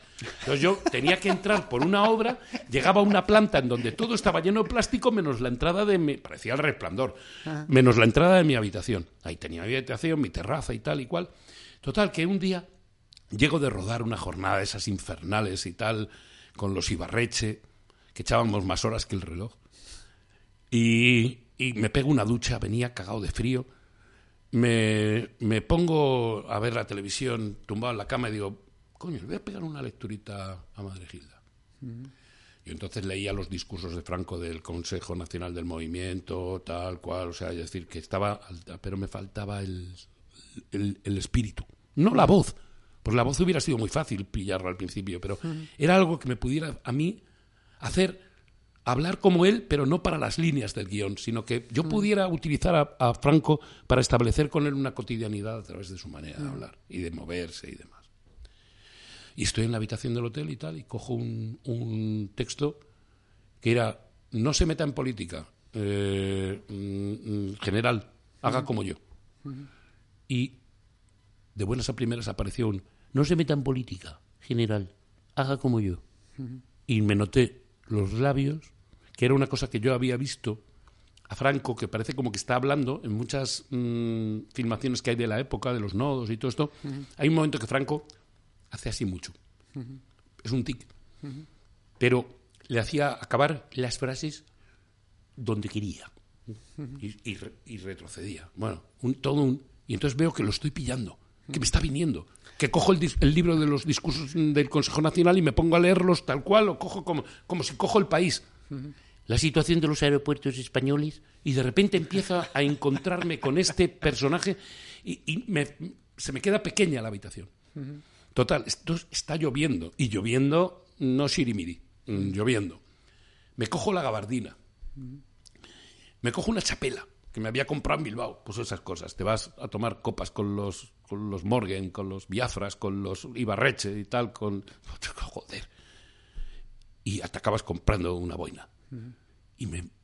Bueno, estuve yo creo que desde la una de la mañana hasta las cuatro, empapado, perdido, por toda la playa de Ereaga, a la orilla del mar, con el libro de los, del Consejo Nacional del Movimiento, leyendo en voz alta, y al día siguiente me recogen y, y me dicen, me dice eh, el, eh, Esteban Ibarreche. Me dice, ¿qué tal? Que te veo mala cara, has dormido mal. Y digo, es que no he dormido, joder, es que, es que ya verás, es que me ha venido Franco. dice, ¿cómo? Que me ha venido, tío, que me ha venido Franco, que lo he pillado, que he estado en la playa mm, pasando el texto y tal y cual. Y me dice Esteban Ibarreche, me dice, a ver, ¿lo puedes hacer? Y le digo, estupendo, ¿cuándo empezamos a rodar, señor Ibarreche? Y dice, joder fue corriendo. ¡Joder! Y, fue. Si hay algo. O sea, Madre Gilda fue una maravilla. Rodar con Galiardo, que esa es gran parte de mi vida también. Rodar con Galiardo, rodar con Regueiro y, y, con Fernando Rey. La primera vez, todo el trabajo que yo tenía que hacer con Fernando Rey lo hicimos en dos días que fueron dos noches realmente, dos rodajes nocturnos. Y fue de las cosas más bonitas que me han pasado, yo creo, en mi vida. Yo creo que el haber conocido a Raval, el haber conocido, conocido de verdad. Te preguntar por Raval, porque has trabajado con él. Raval, cuando yo era actor aficionado, es decir, todavía estaba en una compañía que llamaban Vocacional en el Coliseo Carlos III del Escorial. Tenía yo 17, 18 años. Su mujer, Asunción Balaguer, trabajaba en la compañía. Y Paco, que entonces no le llamaban mm, ni para los estrenos, le llamaban a Paco, porque entre otras cosas se había corrido la voz de que Paco era gafe. No me jodas. Sí, sí, sí, sí. y Paco estuvo señalado por rojo y por gafe muchísimo tiempo en este país, no y no. de verdad que no le llamaban ni, ni para los estrenos. Y el tío estaba tieso como la mojama. Pero, pero perdóname, gafe porque a lo mejor una película que hacía no iba bien en cine. Sí, porque fuera. Por lo que fuera. No le llamaban. No le llamaban porque decía, ah, no, no, Raval, Raval. Y decía, pero, por, porque alguien le dio por poner un San Benito. Pero todo lo contrario. Además, que Raval era un tío que era indispensable en la vida, ¿no? Pero el, este tío yo le recordaba. Yo ya te digo, yo no estaba todavía ni. Estaba haciendo. Todavía no, no todavía no visualizaba que yo pudiera vivir de esto, que pudiera trabajar en esto. ¿eh? Y entonces venía a recoger Asunción en coche, Paco, para llevársela a Madrid, desde el Escorial. Ellos hacían sus ensayos, sus obras de teatro y nosotros andábamos por ahí, por la cafetería del Real Coliseo Carlos III y Paco siempre que venía invitaba a café a todos los actores jóvenes que habían allí. Todos. Y no tenía pasta. Y a mí me lo decía el del bar, me lo decía, me decía, este hombre es acojonante. No, no, nunca, nunca, nunca se olvidará. Me, dijo el tío, nunca se olvidará de tu nombre. Dile cómo te llamas porque nunca se olvidará de tu nombre. Y entonces, ahí ¿cómo te llaman? Me llamo Juan, Juan Echanove. Juanico, ¿cómo estás? Paco Raval. Y yo, llegaba a casa y decía, me ha dado la mano Paco Raval. ¿Pero dónde? En el teatro arriba. ¿A Paco Raval? ¿Seguro que era Paco Sí, joder, que era Paco Raval. Bueno, eh, lo de los nombres es cojonudo porque Luego ya, evidentemente, trenzamos una relación de profundo cariño. A mí me dieron el primer premio de interpretación Paco Raval del Festival de Cine de Murcia. Eh, y eso a Paco le, entusiasmó. Y, cuando me dieron el premio, eh, eh, a mí se me escapaban las lágrimas. Y Damián, que estaba con Paco, estaba llorando, pero llorando, llorando, llorando. Y Paco le dijo, le dijo, mm, Damián, ya está llorando otra vez. Y me mira a mí y me dice, mm, cosas de gordos. Mirándome a mí y mirando a su hermano, dice, mm, cosas de gordos. Y a mí me enseñó, Paco, me enseñó que es verdad, que yo un día en un cabaret a las 5 de la mañana recuerdo a un camarero que vino a traernos una copa. Paco nunca tocó las drogas. Es más, Paco si, su, si, si, si detectaba que alguien a su alrededor estaba en lo de las drogas, se ponía enfermo. Mm. porque se había muerto Mistral y porque, porque, porque para él, él había visto a, mucha, mucha gente magnífica haber mm, visto su vida destruida por la droga, ¿no? Mm. Eh, no la de los 80, sino la anterior, la, que, la de farmacia. Y, y de repente viene un tío, el camarero, viene con las copas y dice, don Francisco, un, un, un portugués, don Francisco, para mí ponerle la copa hoy es una, maravilla, es un sueño realizado. Usted no se acordará de mí, pero dice, ¿cómo que no me acuerdo de ti? Tú eres Joao Simón, defensa central del Oporto, y jugaste también en el Benfica. Y me acuerdo perfectamente que me has puesto copas en Lisboa. ¿A que sí? Y ese hombre echarse al suelo a los pies de Paco llorando porque Paco Raval le había reconocido. Seguramente no le habían reconocido ni en su casa a lo largo de toda su vida. Paco no se olvidaba del nombre de nadie. Y, no solo eso, Paco no le pasaba ajeno nada de lo que le ocurría a todas las personas con las que trabajaba. Hay una cosa, hay una película que, bueno, la conocen muy bien, que lógicamente Los Santos Inocentes, que me pregunto si Los Santos Inocentes, la interpretación de Azarías de Paco Raval, es de las primeras interpretaciones de un actor español en hacer un personaje tan arriesgado. Sin duda. ¿sabes? O sea, yo la vuelvo a ver hace poco que la pusieron en la tele medio por verla y me quedé tan enganchado. Es increíble esa película, es una obra maestra. Paco descubre a través de Camus, pero sobre todo Paco eh, descubre una posibilidad de de, de, figurarse. El que siempre había vivido seguramente pendiente, es decir, tú date cuenta que el peluquín y todo esto se lo quita un Paco en Truanes con Miguel Hermoso. O sea, que además eran, joder, dos actores que estaban condenados en el cine ya, pero vamos, o sea, que se rehabilitaron tanto Arturo Fernández como, como Paco, hasta la vez de ahí vuelven otra vez a ese resurgir. Pero cuando le cae encima el guion, yo esto lo sé porque yo entonces eh, tenía una relación muy, muy, muy directa con Juan Diego. Es decir, vivíamos mm, prácticamente día a día juntos. ¿Los pues era el 80 y algo? Sí, por ahí, por ahí, 80 y algo. Yo tenía, pues yo creo que tenía 23, mm, 24 años, a lo mejor, 84, 85. Vale. Y, y entonces, eh, pues por cercanía con Juan, pues sé de cómo vino ese proyecto y tal. Eh, yo creo que la producía Julián Mateos y Maribel Martín, eran los productores de esa película. Entonces, eh, entendieron entre todos que Paco tenía que hacer esto. Paco se iba por todos los pueblos de, de, Extremadura y tal, buscando pantalones viejos, él por su cuenta, ¿eh? Eh, chalecos, cosas, tal. Iba descalzo, iba. hacía una especie como de no te digo que se fuera a vivir a la naturaleza, pero estaba muy en contacto directo con la naturaleza. Aparte que eso a Paco le, le, entusiasmaba porque todos esos personajes, los olvidados, los perdedores y tal, eran, eran eso que, como decía el poema del Pillayo, que lo recitaba también Paco, decía, a chufla lo toma la gente, a mí me da pena y me causa un respeto imponente. Y Paco sentía un respeto imponente por las personas con las que vivía. Mm. Sentía un, respeto, o sea, Paco era un hombre incapaz de faltar al respeto a nadie. Era ética pura. Y, y luego era un golfón. Un golfón increíble. Yo recuerdo un día salir del María Guerrero después de terminar una temporada de una obra de teatro. Yo tenía entonces un dos caballos. Eh, que le llamaban el papamóvil porque tenía una, pegatina de, boitila que no se podía quitar ni con naguarrás, o sea, indeleble, se había quedado pegado al cristal, le llamaban a mi coche el papamóvil, los hijos de puta de la cafetería del Teatro María Guerrero. Total, que me voy en el papamóvil hasta la puerta de Bocacho y como no tenía tabaco, dejo el coche encendido y entro en Bocacho, lo que era antes la discoteca Bocacho, y entonces era una discoteca donde ibas hasta la barra, el tabaco, pero se quedaban, había siempre unos sofás nada más empezar a entrar por la puerta, y justo cuando entro, oigo, ¡Joreco! Raval solo. Y Paco, el metre de Bocacho, que me dice, digo, ay Dios mío. Esto era domingo. Yo llegué a casa el jueves por la mañana. No. Lo duro no fueron las noches. Las noches eran maravillosas. Lo duro eran los días. Pero yo recuerdo colarnos en una comunión. A las 10 de la mañana. Del Hotel Clariche, de de la Plaza de los Patos, esa de, la estación sur de autobuses, que por qué estábamos allí, no me preguntes. Pero ahí estábamos, en una mesa, y todos los de la comunión, don Francisco, ¿qué pasa, Paco? Tal cual. Y me decía, mm, tú pide, Juanico, que se nos están acabando las copas. Pregunta que cuándo van a servir el alcohol. Es que, es que luego está el personaje que hace de Juncal, que, obviamente es... Estaba hecho para él.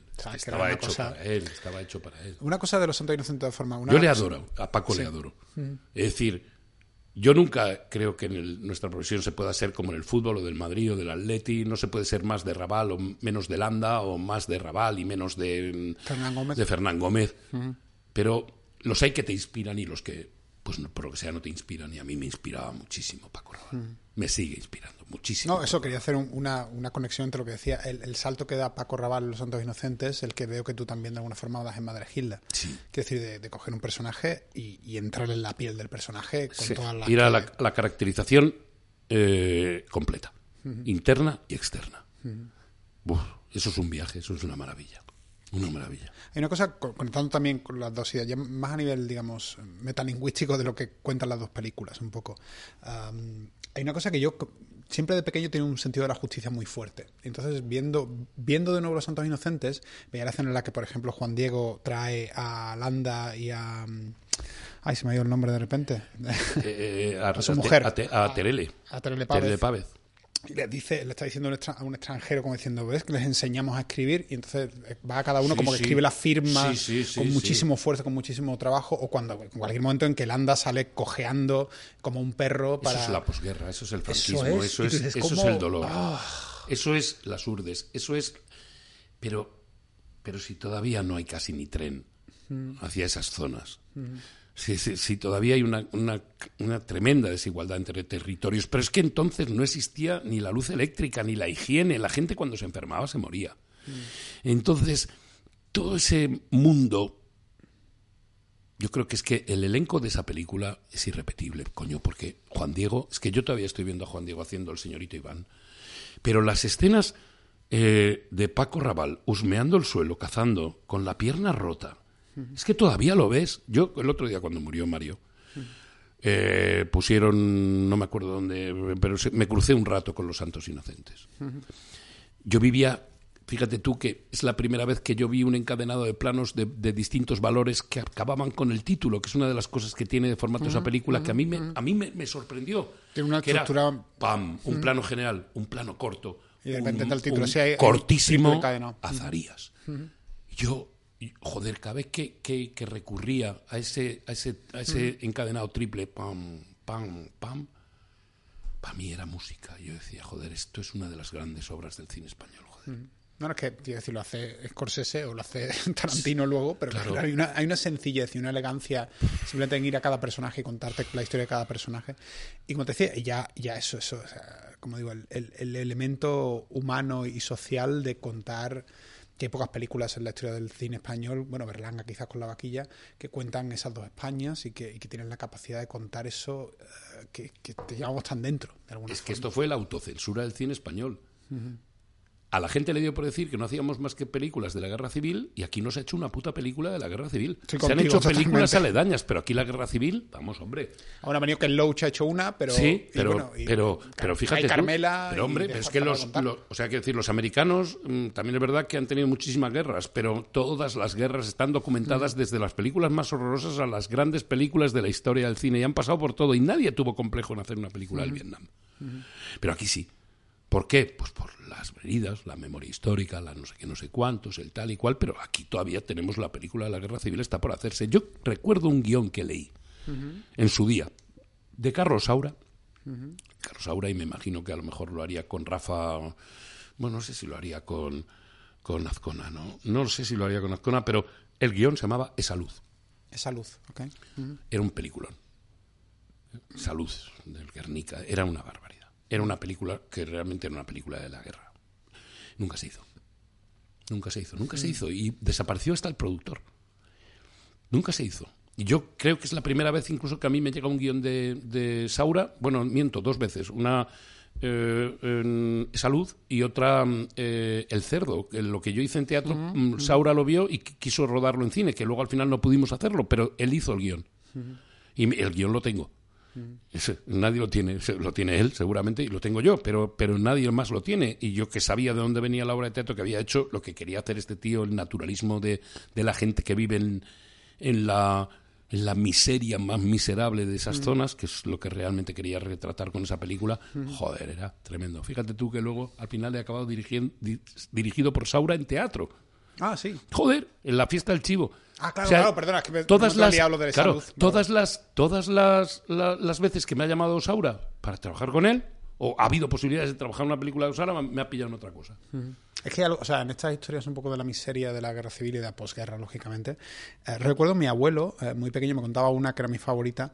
Bueno, mi favorita que era muy dura, pero, pero que, que decía mucho. Eh, me acuerdo que él decía que él de pequeño o de adolescente estaba en una estación de tren de la posguerra eh, y que había un tipo montado encima de una piedra alta vendiendo un bocadillo, pero vendía dos panes en realidad. Y entonces eran dos panes abiertos en donde decía, este bocadillo ha tenido una tortilla dentro. Y eran simplemente los dos panes que aún olían y, y, y aún tenían la sensación de tortilla, pero la tortilla lo vendía otro. La gente que, que recogía colillas del suelo para fumar. Uh -huh. O sea, que es que son detallitos que, que, bueno, que yo espero que la el cine vale para muchas cosas, pero debería de valer también para que, para, para, que no exista ningún tipo de tentación en caer en ninguna situación que pueda llevar a un país, por ejemplo, al nivel que, mm. que, que llevó aquí la guerra civil y todo, todo el, la primera mitad del siglo XX en España. Mm. Y, y, está documentado, hay grandes películas y deberían de verse, deberían mm. de verse. Eh, hay, trabajo con dos directores uh, que para mí son, no sé si opuestos, pero, pero uno de los mejores directores, de, en mi opinión, Mariano Barroso, de actores sí, de este país. Sí. Tengo curiosidad por saber un poco tu experiencia con Mariano. Es que yo empiezo mm, con Mariano Barroso siendo Mariano ayudante de dirección de Colomo de Chicas de hoy en día, de una peli, de una que es otra serie que también a mí personalmente me marca, porque claro. es una serie que, a pesar de ser lo que es, que es muy divertida, sí, también sigue todavía con ese paradigma de yo puedo ser Juan Echonó cuando sea mayor e irme a Madrid. Joder, y tener novias como Carmen Conesa y Diana Peñalver. Claro, claro. claro, no, no, si yo a lo tonto, a lo tonto casi galán, vamos. Pero, no, no, pero, pero el, joder, en Chicas de hoy en día era, guau, tío, de verdad. ¿Por qué decíamos lo de Chicas de hoy en día? Por Mariano Barroso. Por Mariano Barroso. Entonces, Mariano Barroso, eh, nos hicimos muy buenos amigos. Eh, rodando porque nos lo pasábamos muy bien y tal. Entonces, eh, Mariano eh, dirige uno de los capítulos de la ampliación de Chicas de hoy en día. Y a partir de ahí ya, pues em, empezamos a trabajar director, actor, director, actor, y luego ya cuando llegó el proyecto de mi hermano del alma, yo lo vi clarísimo y me dijo, mira, esta película la va a hacer Puig Corbé y, y, y Hipólito, pero el papel del compañero de ellos y tal y cual que se lo cargan por porque es gay, porque no sé qué, no sé cuántos y tal, yo lo vi uh -huh. clarísimo y, y, y la verdad, Mariano... Mariano es un hombre que en la dirección de actores le formó William Layton. Em, entonces, al final, él, él nunca sabes qué pasa con un actor, ¿no? Con una actriz, ¿no? Nunca lo sabes, nunca lo sabes, nunca lo sabes. Ya decía Peter Brook que a un ensayo conviene ir sin ningún tipo de idea prefijada porque, porque el teatro se tiene que hacer de lo instantáneo y de lo que surge en la sala de ensayos. Pero eh, decía Peter Brook que él había pasado años y años y años rellenando libretas de notas, de notas, de notas, hasta que se dio cuenta de que no tenía ni que tener libreta, que lo que tenía que hacer era vivir el ensayo. Pues eso es lo que, lo que hacía Mariano, ¿no? y, lo que ha hecho a lo largo de su vida. Y por eso ha hecho las películas que ha hecho, ¿no? Y las series que ha hecho, especialmente a mí, entre todas las mujeres, o esta, todas las mujeres, que me parece que es un una serie magnífica, pero magnífica. Pero, pero el trabajo, por ejemplo, con Mariano, en la, o sea, ¿ensayaba mucho Mariano o no ensayaba, ensayaba poco? ¿Era más de, del momento? Bueno, ensayábamos, pero de aquella manera que se ensayaba, es que no podíamos perder tiempo, porque estábamos rodando en Super 16, es que mm, los ensayos no estaban previstos dentro de jornada de trabajo, salvo los ensayos del plano y tal. Ahora bien, los que nos mm, teníamos, digamos, de alguna manera afinidad y tal, pues pasa como lo que estábamos hablando ahora, que como estábamos viviendo juntos ahí en el Garraf y tal y cual, pues era 24 horas de información de la película. Entonces ya no hacía falta prácticamente ensayar, sino que habías charlado muchísimo, que es lo que tú decías antes. Es decir, no se trata tanto de ensayar como de conversar. Claro. El, cine requiere una etapa de conversación y de conocimiento. Y luego habrá que asumir los riesgos, pero, pero cuanto más sorprendente es algo que surge en un plano, ahí hay algo que te va a atrapar luego. Es que te pregunto también por el otro director que tengo curiosidad, es que para mí creo que tiene un método opuesto a este, eh, que es Almodóvar. Que, que, que, por lo que he oído cuando he hablado con Carlos Areces o con otro doctor que trabajó con Almodóvar, eh, es un director que, tiene tan claro el diálogo en su cabeza como que te dice dilo así. Y eso para mí. No, pero no te dice dilo así. No te dice, no te dice dilo, dilo más alto o dilo, dilo con mayor dirección, sino que te dice. Yo recuerdo un plano con Almodóvar que tenía que entrar en, en un despacho. Eh, eh, no, en no, en la habitación estaba durmiendo Marisa Paredes y tenía que decir buenos días, como diría Amanda Gris. Yo hice cuarenta y tantas tomas de eso. Y yo había un momento que decía, ¿pero qué es lo que quiere? No, tienes que hacer, y me decía Pedro con mucha paciencia, me decía, tienes que decir buenos días, como diría Amanda Gris. Digo, ¿quieres que dibuje? O sea, ¿quieres...? que haga con la voz un círculo así, un poco. Yo, no, no, lo veía, pero... Digo, no, más tomas, no, por favor. Mm. Buenos días, como diría Amanda Gris. Mm. Yo no sé si al final la dio por buena porque se cansó de mí, de la película, de Marisa, de yo qué sé qué, porque... Almodóvar es un director que, que es, es, es un maquetista de, de los planos que, que, crea. O sea, le interesa la colocación absoluta, es decir, todas las piezas, todo tiene que ser exactamente como él dibuja en la mente, pero bueno, de hecho funciona. O sea, quiero decir, a mí también es verdad que a mí me interesa muchísimo más el, el, el Almodóvar que se deja un espacio a, a la sorpresa que, que, no cuando crea sus propias imágenes interiores a través de los personajes que dirige, porque, porque yo creo que se quedan al final un poco más mm, chatos de lo que realmente O sea, yo nunca lo había visto como un maquetista, pero tienes toda la razón. yo creo que sí, o sea, además no lo digo peyorativamente, porque primero además es un tío que, que, decir que es parte de mi cine, entonces parte del cine de mi país, tengo un respeto de cojones al Almodóvar, vamos. Y, pero de cojones. Y, y la verdad que que, bueno, no sé, hay actores a lo mejor que, circulan mucho mejor por ahí.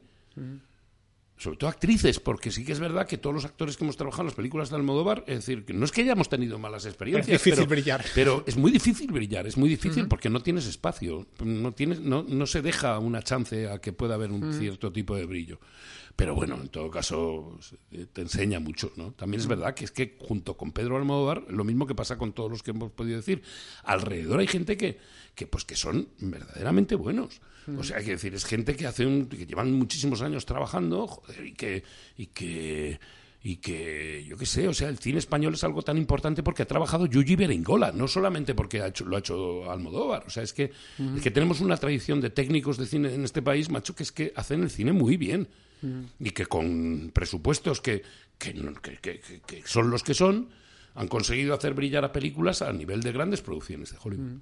Que yo ahora, o sea, digamos, ahora mismo cuando estoy trabajando en Estados Unidos y aquí, me di cuenta de una cosa. O sea, Dios para mí fue un poco un cambio muy, importante, porque hasta entonces, de alguna forma, en mi carrera había tratado como de, entre comillas, mm, hacer cine casi americano, pero a la forma española, ¿no? Entonces, en Adiós digo, vale, un momento. Mm, en la interpretación con los actores, en la, cámara documental, voy a irme a algo donde realmente ayuda a la interpretación y donde no esté como asfixiándola de alguna forma o cometiendo en ese maquetista que está construyendo algo que puede acabar siendo algo muerto si no, si no funciona.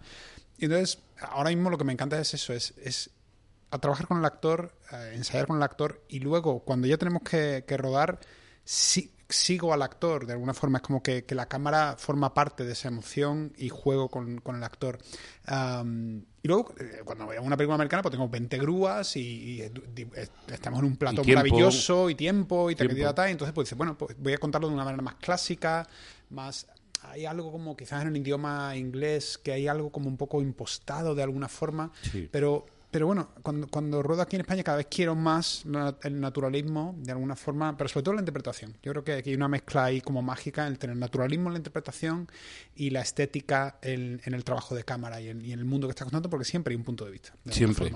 Pero, pero bueno, a mí me, como te digo, es como que, me encuentro más cercano a María Barroso en resumen que al modo Sí, sí, sí, no, no, sin duda. Al final, quiero decir, eh, eh, estamos tan acostumbrados a que en este país a que ser de algo sea mm, ser contrario a otra cosa o a su contraria que al final lo hace muy chato.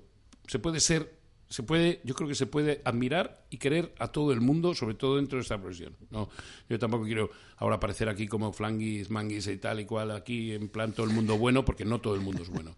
Pero sí que es verdad que, que, se puede perfectamente tener una experiencia, digamos, de poco realizarte como actor o como sea en una película de Almodóvar, y, y a lo mejor la película incluso puede ser más buena que a lo mejor cosas en donde te crees que... Yo tengo mucho miedo a que las películas le gusten a los técnicos, sobre todo a las comedias, macho, porque si se ríen el equipo, si, se, si el equipo se ríe, no sé por qué, me parece que no le va a gustar luego a la gente. es que, porque vivimos en una endogamia, así es que en el fondo todos nos conocemos demasiado. Y, no lo sé, pero, pero se puede...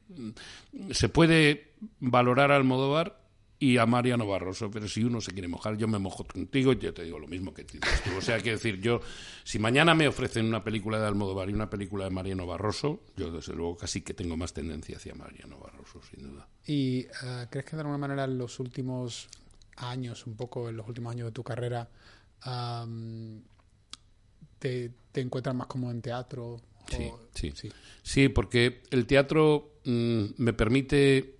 Mm, acometer los proyectos que realmente quiero acometer. O sea, nunca he sido llamado a un proyecto, cuando empezaba así, pero digamos que en los últimos, desde el año 93, concretamente que yo hago el cerdo, a partir de entonces hasta, hasta ahora, que son ya, pues eso, son 30 años, eh, o va para 30 años, esos 30 años están llenos de cosas producidas por mí, eh, algunas dirigidas por mí, interpretadas por mí, pero siempre buscando el proyecto que realmente me interesaba. He tenido la suerte de poder elegir y entonces poder construir una carrera que tiene mucho que ver conmigo. Mm. No es una carrera muy ecléctica, no, no es un no es un camino el camino, el camino de que yo llevo en teatro lo puedes seguir y puedes ver la evolución. El camino mm. en cine me ha llevado de sitios y tal y cual. y luego, además, en el cine también hay otra cosa y es que yo me tiré como 12 años haciendo, cuéntame y, eso te apartaba. Fíjate tú que a mí me llamó para hacer Los girasoles ciegos José Luis Cuerda ah, y, y, no, lo, no lo pude hacer porque era incompatible con Cuéntame. No me digas. Sí, sí. Yo he perdido alguna. o algo así, ¿o no Sí, sí, sí. Ah, Yo he perdido algún que otro bombón por culpa de, de estar en la televisión. No digo de, por culpa en Cuéntame, por favor. No quisiera decir eso, ni muchísimo menos. Pero por el hecho de estar en una serie longeva, esa es una serie de continuidad y tal, pues a lo mejor ha habido eh, mm, propuestas cinematográficas que no he podido acometer. Pero sin embargo sí que podía hacer teatro a la vez, porque no coincidían los horarios. El cine y la televisión tienen los mismos horarios. El teatro tiene un horario vespertino y luego tiene la cosa de los bolos y tal, y que puedes, pero, pero digamos, que no, no, es, no es incompatible. Es que yo creo que, que, la experiencia para el actor, igual que tú dices que yo me quedo con la experiencia del rodaje, porque mm. es lo que, con lo que te quedas al final mm. como experiencia humana y, de recuerdo y tal, es cierto que a lo mejor con un mal director o con un director a lo mejor mm, novicio o cualquier cosa, la experiencia de rodaje pues es una experiencia traumática para un actor en la que te digan siéntate aquí, colócate aquí, este es el plano y no te muevas mucho demasiado porque ya está pensado. Sin embargo, es cierto que en el teatro el actor es dueño del espacio. Sí, o sea, el actor tiene una obligación de proponer eh, el montaje se tiene que construir. Evidentemente hay una manera de ponerlo en pie, porque tú sabes ya que desde fuera lo que quieres mostrar es ese ritmo, esa cosa y tal, pero al final se va construyendo día a día. Y en el momento que se estrena, que es donde la función está empezando a hacerse, porque durante los ensayos nadie ha hecho una función. Mm, a partir de la primera levantada de telón, hay un periodo como de yo te diría que entre 50 y 75 representaciones en donde se va a tener que fermentar el pan. Y esa responsabilidad es tuya. Ahí no hay ayudantes, no hay director, no hay nada. Ahí es la compañía con el equipo técnico que hace la función y eres tú el que tienes que ir descubriendo cómo va creciendo esto. Entonces, tienes que ser muy respetuoso con las indicaciones que te ha dado el director y cómo es el montaje. Es decir, no puedes cambiar las cosas, no puedes jugar con, algo que es delicado para todos los demás y tal. Entonces tienes que... Pero, pero digamos que lo vertiginoso realmente es ver cómo crece el personaje en esas 50 o 75 mm, funciones. Y a partir de las 75, si haces muchas más, lo que tienes que tener cuidado es que realmente no, se... formatee que todos los días al salir a escena no se trata de ponerse nervioso ni esas cosas que a mí me parece tan cristiano esto de las mariposas en el estómago. Me toca tanto los cojones lo de las mariposas en el estómago. Yo no tengo, yo no he tenido miedo, yo no recuerdo la última vez que tuve miedo en un escenario. Supongo que algún día a punto de estrenar una obra Las pulsaciones, pero tú a mí me tomas antes de estrenar aquí en el María Guerrero, me tomas las pulsaciones y dices, pero tío, tú no pues es que yo, yo no preveo ponerme nervioso. Hay que tener un control y luego no pasa nada. Estamos haciendo teatro, coño, no estamos operando a corazón abierto, hombre. Entonces, yo, yo creo mucho en, en, vivir ese momento y creo mucho en dar una rienda suelta al crecimiento del personaje. Entonces, el teatro sí que es verdad. Yo no creo que se sea mejor actor por hacer teatro. Estoy, estoy en contra de eso. O sea, de la misma manera que tampoco el teatro está para que nadie se confirme en que puede llegar a hacer teatro y así se crea mejor actor. ¿Por qué no? Es decir, el que sabe hacer cine tiene que hacer cine. El que sabe hacer teatro tiene que hacer teatro. El que sabe hacer las dos cosas debe hacer las dos cosas. Pero no confundamos.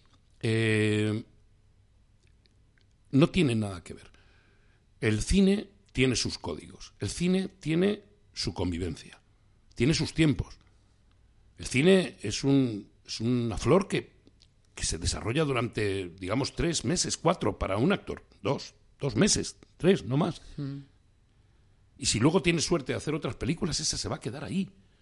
Convivencias con gente que a lo mejor no vas a volver a ver y que a lo mejor después de dos meses has estado que, parecemos hermanos. Yo hoy me he despedido de una script que, se, que deja la serie y se va a hacer otra cosa y tal joder, qué abrazo, y dices tú, porque la, convivencia es muy estrecha, mm, muy estrecha. Mm. Teatro no. Teatro la convivencia se prolonga, se prolonga, se prolonga. Yo llevo dos años haciendo la fiesta del chivo. Mm. En esos dos años nos han pasado hasta una pandemia. Yo no sé si es la obra de teatro la que yo estoy más contento en mi vida, seguramente no. Pero sí es la gira que yo no me olvidaré en mi puta vida, porque hemos pasado hasta miedo. Ahí sí que hemos pasado miedo, pero no miedo al arte escénico, no. Miedo a los protocolos, miedo a... Mm, yo he a tener miedo hasta perder los salvoconductos para no poder llegar al vuelo, cuando luego decía, pero ¿y a mí qué coño me importa el salvoconducto? Si me para la Guardia Civil, si me va a conocer. Si para bien o para mal la policía me conoce. Entonces, si yo le digo que voy al teatro de Salamanca, no me van a parar, joder, me, tendrán que dejar llegar. pero todo esto que ha sido una gran aventura, el otro día me, una, una, editorial me decía que si quería escribirlo y tal, y mm, toda esta gira como ha sido. Y yo decía, mira, mm, no lo voy a hacer, pero primero por, por, varias razones. Una, porque me acuerdo de Trueba diciendo no quiero volver a hablar de coronavirus ni nada de nada. Pero segundo, porque porque eso es íntimo, joder, porque yo no lo quiero contar a la gente. Yo les cuento lo de los personajes y de, y, de mi vida, pero no me pregunten de, de, de lo que me pasa. Porque lo que me pasa es patrimonio mío y de mi familia. Que me hace una gracia que has utilizado la metáfora del pan que un poco tiene que madurar. Bueno, madurar no. Sí, tiene que fermentar. fermentar, perdona. Eh, esos 50-75, como yo no he hecho mucho teatro, pero me parece muy interesante cómo esa fermentación tiene que llegar. Y es cierto que luego ves obras como, yo que sé, como El Brujo, que la ves una y otra vez y ya es como ver un polvorón o un mazapán. Ya es una cosa que ya Sí, sí, sí, sí, sí, sí. Sí. sí, sí, sí, sí. Yo veo, yo, yo, y además es que es eso. O sea, El Brujo, por ejemplo, que, que tiene verdaderas acuérdate de Búfalo en Juncal, y tiene verdaderos trabajos y en teatro ni te cuento. El brujo ha conseguido hacer del arte dramático eh, su ámbito familiar de desarrollo y demás, es él. Es decir, es, el, es un cuentacuentos. Es decir, además es que yo creo que hay dos personas que además al principio trabajaban juntos, que eran, que eran el brujo y, y, ahí lo diré, eh, eh, joder, coño, catalán. Em, eh... Te lo puedo buscar de alguna forma. Sí, hombre, máquina baja, ¿no? Pues que se me ha ido. Ah, coño, sí, sí, máquina baja. eh, ay, coño. Es como si se me hubiera olvidado el nombre del, yo qué sé, del presidente del gobierno. O sea, el... el... Máquina baja, actor. Sí. Pero estás hablando del protagonista. Sí, claro. Eh, Joder, es un actor catalán. Rubianes, coño. Pepe Rubianes. Ay, Dios mío, Pepe. Joder.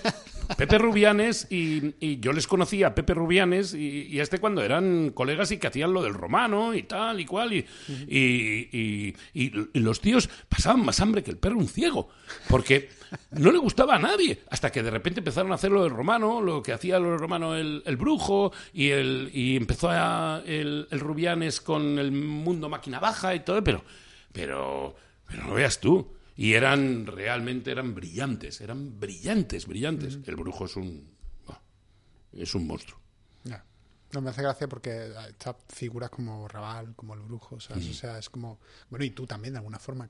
Sí, a medida que. Y cuanto más. Si hacemos otra entrevista dentro de 10 años, seré cada vez más, pero porque tendré en vez de 60, 70. Aquí lo más difícil de esta profesión es llegar a la meta vivo. Pero decía alguien, decía, los actores o palman pronto o ya, ya me decía a mí uno, pero un tío, un médico de la seguridad social. Y esto, los actores, yo he tenido muchos, me decía, yo he tenido muchos pacientes, actores. Y los actores, de verdad, ¿eh? si aguantas hasta los 40, los 50, o palmas antes, o si no, ya el cuerpo se debe, te debe haber acostumbrado a todo. ¡Qué panorama! Y de alguna manera, o sea, el, cuerpo te sigue pidiendo trabajar de alguna forma. O sea, no entiendes la vida sin el trabajo. No, no la entiendo. Ahora, también es verdad que... Mm, también hay un momento en el que hay que parar de hacer cosas que realmente uno no, tiene necesidad de hacer. Entiendo. Y eso va a durar hasta... Yo soy muy respetuoso con la ley y a partir de los 67 años que sea la jubilación, mm. entonces sencillamente empezaré a trabajar, intentaré trabajar solo en aquello en que quiera trabajar. Mm. No, yo, yo, desde hace, mira que yo soy más joven, pero que desde hace un punto en que más o menos he dicho, como no tengo muchos vicios y más o menos he ganado algo de dinero en Estados Unidos y parece que puedo pagar la hipoteca de una casa ahora más o menos y tal, todas estas cosas, es como, o sea, no hay nada tan gustoso para mí como poder decir que no de vez en cuando. O sea, te ofrezcan cosas y diga, uh, pues no. no, apetece. O sea, no, no, quiero. Y, y, voy a hacer lo que quiera hacer y lo que, lo que me... Porque la, a lo mejor dos cosas que haber hecho en mi carrera que no las he hecho siguiendo mi instinto, mi, entraña, son donde he sufrido más. Y sin embargo, si la entraña te dice, ve por aquí y la sigues, siempre, siempre es un buen camino. Sí. Eso es súper curioso. Sí. Y además, no sé, yo creo que, que, nos ayuda un poco. Como te digo, yo. Eh, sí, o sea, pienso en, eso, en, pero es que tampoco sé hacer otra cosa. No, pero aparte todavía, ¿sabes qué pasa? Aparte, joder, la edad no es un baremo en nuestra profesión para que puedas cesar la actividad. Pero sí que es verdad que mm, vivimos en un país en el que ha habido que hacer muchas cosas para poder mantener un nivel de vida y un desarrollo profesional. No, no es un país que, fomente, digamos, que, haya tanta producción que uno se pueda dedicar realmente hasta lo que quiere, sino que al final tienes que ir un poco por donde te llevan los acontecimientos. Yo no creo que mi profesión tenga jubilación, pero sí que quiero dos cosas para cuando tenga 67 años. Una, trabajar, trabajar, pero en, realmente los proyectos que quiera cometer. Y no en todos a la vez. Porque eso yo, a mí me va a matar. Pero ¿Te- claro, ¿Te ha pasado eso? El, el que la ansiedad o, la, o el estrés te, te Sí, afecte. Sí, sí, sí, sí, sí. Sí, yo... eh, sobre que es todo una en las un que momento- hablo mucho en este sobre podcast, todo en un momento sobre todo en un momento yo no, no estaba bien yo no yo cuando estaba haciendo el cerdo tuve que dejar de hacerlo porque era una reflexión sobre la soledad yo me encontré muy solo yo empecé a pensar cosas muy raras pero pero en lo personal y no paraba de salir por la noche y no paraba de, de- hacer el gilipollas y y a partir de ahí mm, yo creo que hay un antes y un después y yo recuerdo el día, fue un día en el año 94. Bueno, ya decidí dejar de hacer el cerdo, que, que- que fue importante dejar de hacerlo porque, porque me, me podía matar. Y, y a partir de ahí un día llegué a casa de día y me di la vuelta así en el portal y dije, se acabó. Pero así, se acabó. Y desde entonces no he vuelto prácticamente a salir por la noche prácticamente. Es decir, mi vida cambió y ahora me acuesto a la, me levanto a la hora que antes me acostaba. Es que la, la- la falta de sueño parece una tontería, pero te toca la cabeza. Buah, pero O sea, yo cuando he rodado de noche, a veces ahora... Yo no soporto los rodajes nocturnos, sin embargo, cuando tenía eso, cuando tenía 25, 20, 25, 30 años, yo miraba en los planes de rodaje a ver, a ver cuántas noches había. Porque era como una aventura. Pero ahora, tú me dices ahora que terminamos de rodar a las 3 de la mañana y en invierno y ya, bueno, me pongo a llorar en la gloria. No lo haces, pero... Sí, lo haces, pero, pero es duro, es duro de cojones. Vamos, yo cuando la gente, esto es lo que decimos todos, y es verdad, yo cuando hay gente que dice, joder, me gustaría un día ver cómo hacéis esto de las películas, digo, vente un rodaje Vente, nocturno en vente. invierno, vente, vente. A ver si aguantas hasta las doce y media. no aguanta nadie. Pero, pero eso es un tema que, que sale mucho aquí, el, eh, el valorar las cosas en la vida un poco. El, el saber que cuando vas acumulando, porque yo, por ejemplo, tengo una cosa que hablamos mucho en este podcast de, de, de mi padre, que siempre ha sido como el, el tener que demostrar a mi padre que yo puedo dirigir, que soy un, algo parecido a un artista, no sé lo que es eso, pero que puedo un poco, merece la pena esto que hacemos. Y eso me ha hecho ser una persona totalmente entregada a mi trabajo de una manera casi voraz. ¿Sabes? Entonces, eh, ¿tú te encuentras de alguna forma también que, que, que tenías como que demostrar algo de alguna forma y que Sí, esa voracidad sí, sí, de, hacerlo todo y de A mí me estar preguntaron una vez y me quedé con lo que había respondido porque lo respondí por, por intuición. Me dijeron, ¿por qué, ¿por qué eres actor? Y yo dije, por venganza. Y dice, ¿por venganza hacia, hacia qué o hacia quién? Me preguntaba la persona que me estaba entrevistando. Y dije, pues mira, venganza hacia el colegio, venganza hacia, hacia la sociedad, venganza hacia mi familia, venganza. Tipo, os vais a enterar. Supongo es que hay totalmente algo. el- es lo mismo conmigo, exactamente Sí, igual. sí. Venganza hacia la muerte también. de También, forma, o sea, también, decir, Es también. que esta mierda nos vamos a morir. También. Vivamos también. la vida, coño. También, ¿sabes? Mm. también, también. También. Y luego también hay otra cosa que es increíble y es que hay personas que no saben contar las cosas que pasan. Hay personas que no les pregunten lo que ha- no preguntes lo que ha pasado porque no te lo van a saber contar. Cierto. ¿Quiénes so- somos los que sabemos que contar las historias? Pues los que las hacemos. Es decir, ¿qué nos distingue a nosotros de un tío que puede ser director de un área de negocio, el corte inglés, a ti que eres director de cine? Pues es eso. ¿Y a mí? ¿Qué, qué puede diferenciar mi vida de la...? Pues es eso, si es que... Si es, que... es tan bonito. Es tan bonito. Contar historias es tan bonito. Pero contar historias hasta a tu hija, a, tu, a, a tus amigos. Contar algo que ha sucedido y contarlo con interés y promediarlo. Eso es un, un oficio que luego se transmite a la elección de los valores de los planos, a, a la elección de las pausas, Hombre, la medición de las pausas. antes lo has dicho y se me ha quedado un poco, a- aunque fuera como un ejemplo tan terrible que es el de Franco, cuando decían las pausas. Las pausas son poder. Uf, claro, son el miedo. Una pausa. eh, ¿Hasta cuándo? A mí hay una cosa que me gusta cada vez más que me mata en el escenario. Tengo que tener cuidado, pero hay días que me doy, me doy el lujo de hacer una pausa larga. A ver hasta dónde soy capaz de aguantarla. A ver hasta dónde soy capaz. Y de repente veo que estoy en el límite, que estoy en el límite, y digo un poco más, un poco más, un poco más. Parezco el de la. Parezco los psicópatas sexuales estos de la del asfixiar con la bolsa de plástico. Pues a mí me pasa lo mismo en la pausa en el escenario, tío. Que digo, "Oh, aguanta, aguanta, aguanta". Hay días que los compañeros me dicen, anda, que hoy se te ha ido la mano, macho. Que... que nos cierran el restaurante. Me han llegado a mí a decir, entre cajas, los hijos de puta de mis compañeros. Qué bueno, me encanta eso. Hostia, me lo estoy pasando también, Juan. Joder. La verdad es que, la razón por la que hago esto es esa. O sea, yo eh, agradezco, o sea, a veces en esta carrera que a veces, eh, cuando digo, cuando vas acumulando cosas y un proyecto y la película y la serie, no sé, cuánto está, eh, y, a, y, a, veces hasta poco, decía hace tiempo que no lo hago, de hace dos o tres semanas que no hago, un mes casi que no hago el podcast porque estoy liadísimo.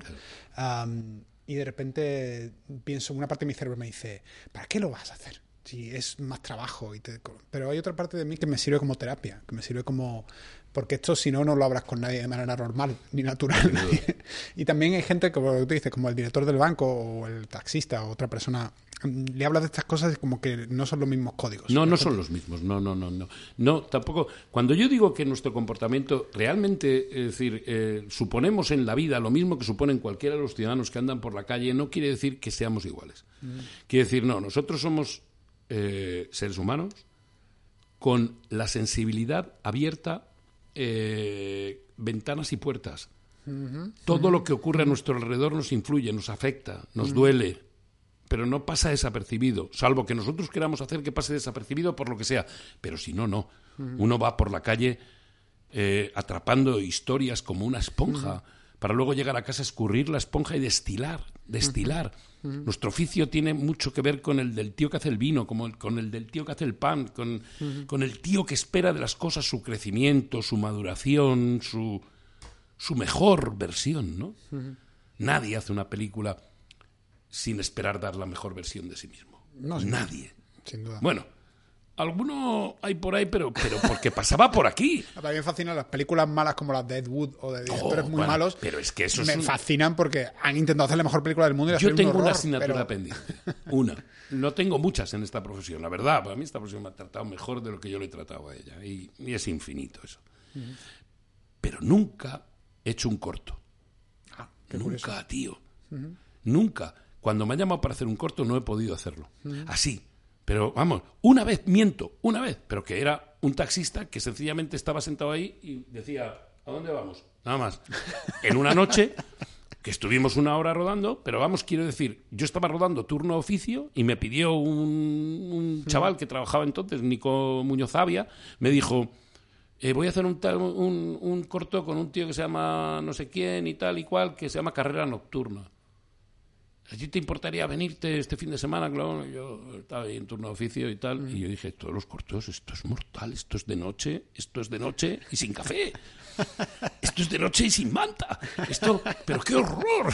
Pero nunca más me han vuelto a llamar para un corto. Bueno, sí, me han llamado para algún corto, pero no lo he podido hacer porque me estaba en otra cosa. En los días que se tenía que rodar yo no podía y tal. Pero eso es una experiencia, la del cortometraje, que no la tengo desarrollada. ¿Pero y por qué me decías esto del cortometraje? No sé. Por, no sé por qué nos, nos, nos no, puesto a filosofar como, como que, que, la sensibilidad, imagino que era la Sí, bueno, quiero decir, bueno, tiene, todo tiene que ver con eso. Pero desde luego que desde que uno sale hasta, hasta, hasta lo que uno vive. O sea, es uno puede tener una bronca en casa con su mujer de cojones y tal y cual, no sé qué, no sé cuántos, y te a, a, donde sea, a dar clases y, dar una clase que dice, ah, ah, ah". pero uno no puede estar mal, interpretar mal, no puede, no puedes. Al final va a haber un momento que vas a tener que solucionarlo porque no puedes convivir con ello, porque tienes que estar bien. Y si estás mal, eh, yo recuerdo, mira, últimamente, este verano, yo estaba con mi mujer en, en, Alicante, en Javea, y estaba rodando Oscar Aibar, el sustituto, con Ricardo Gómez y con, y con Laluengo y tal y cual, el Ponce.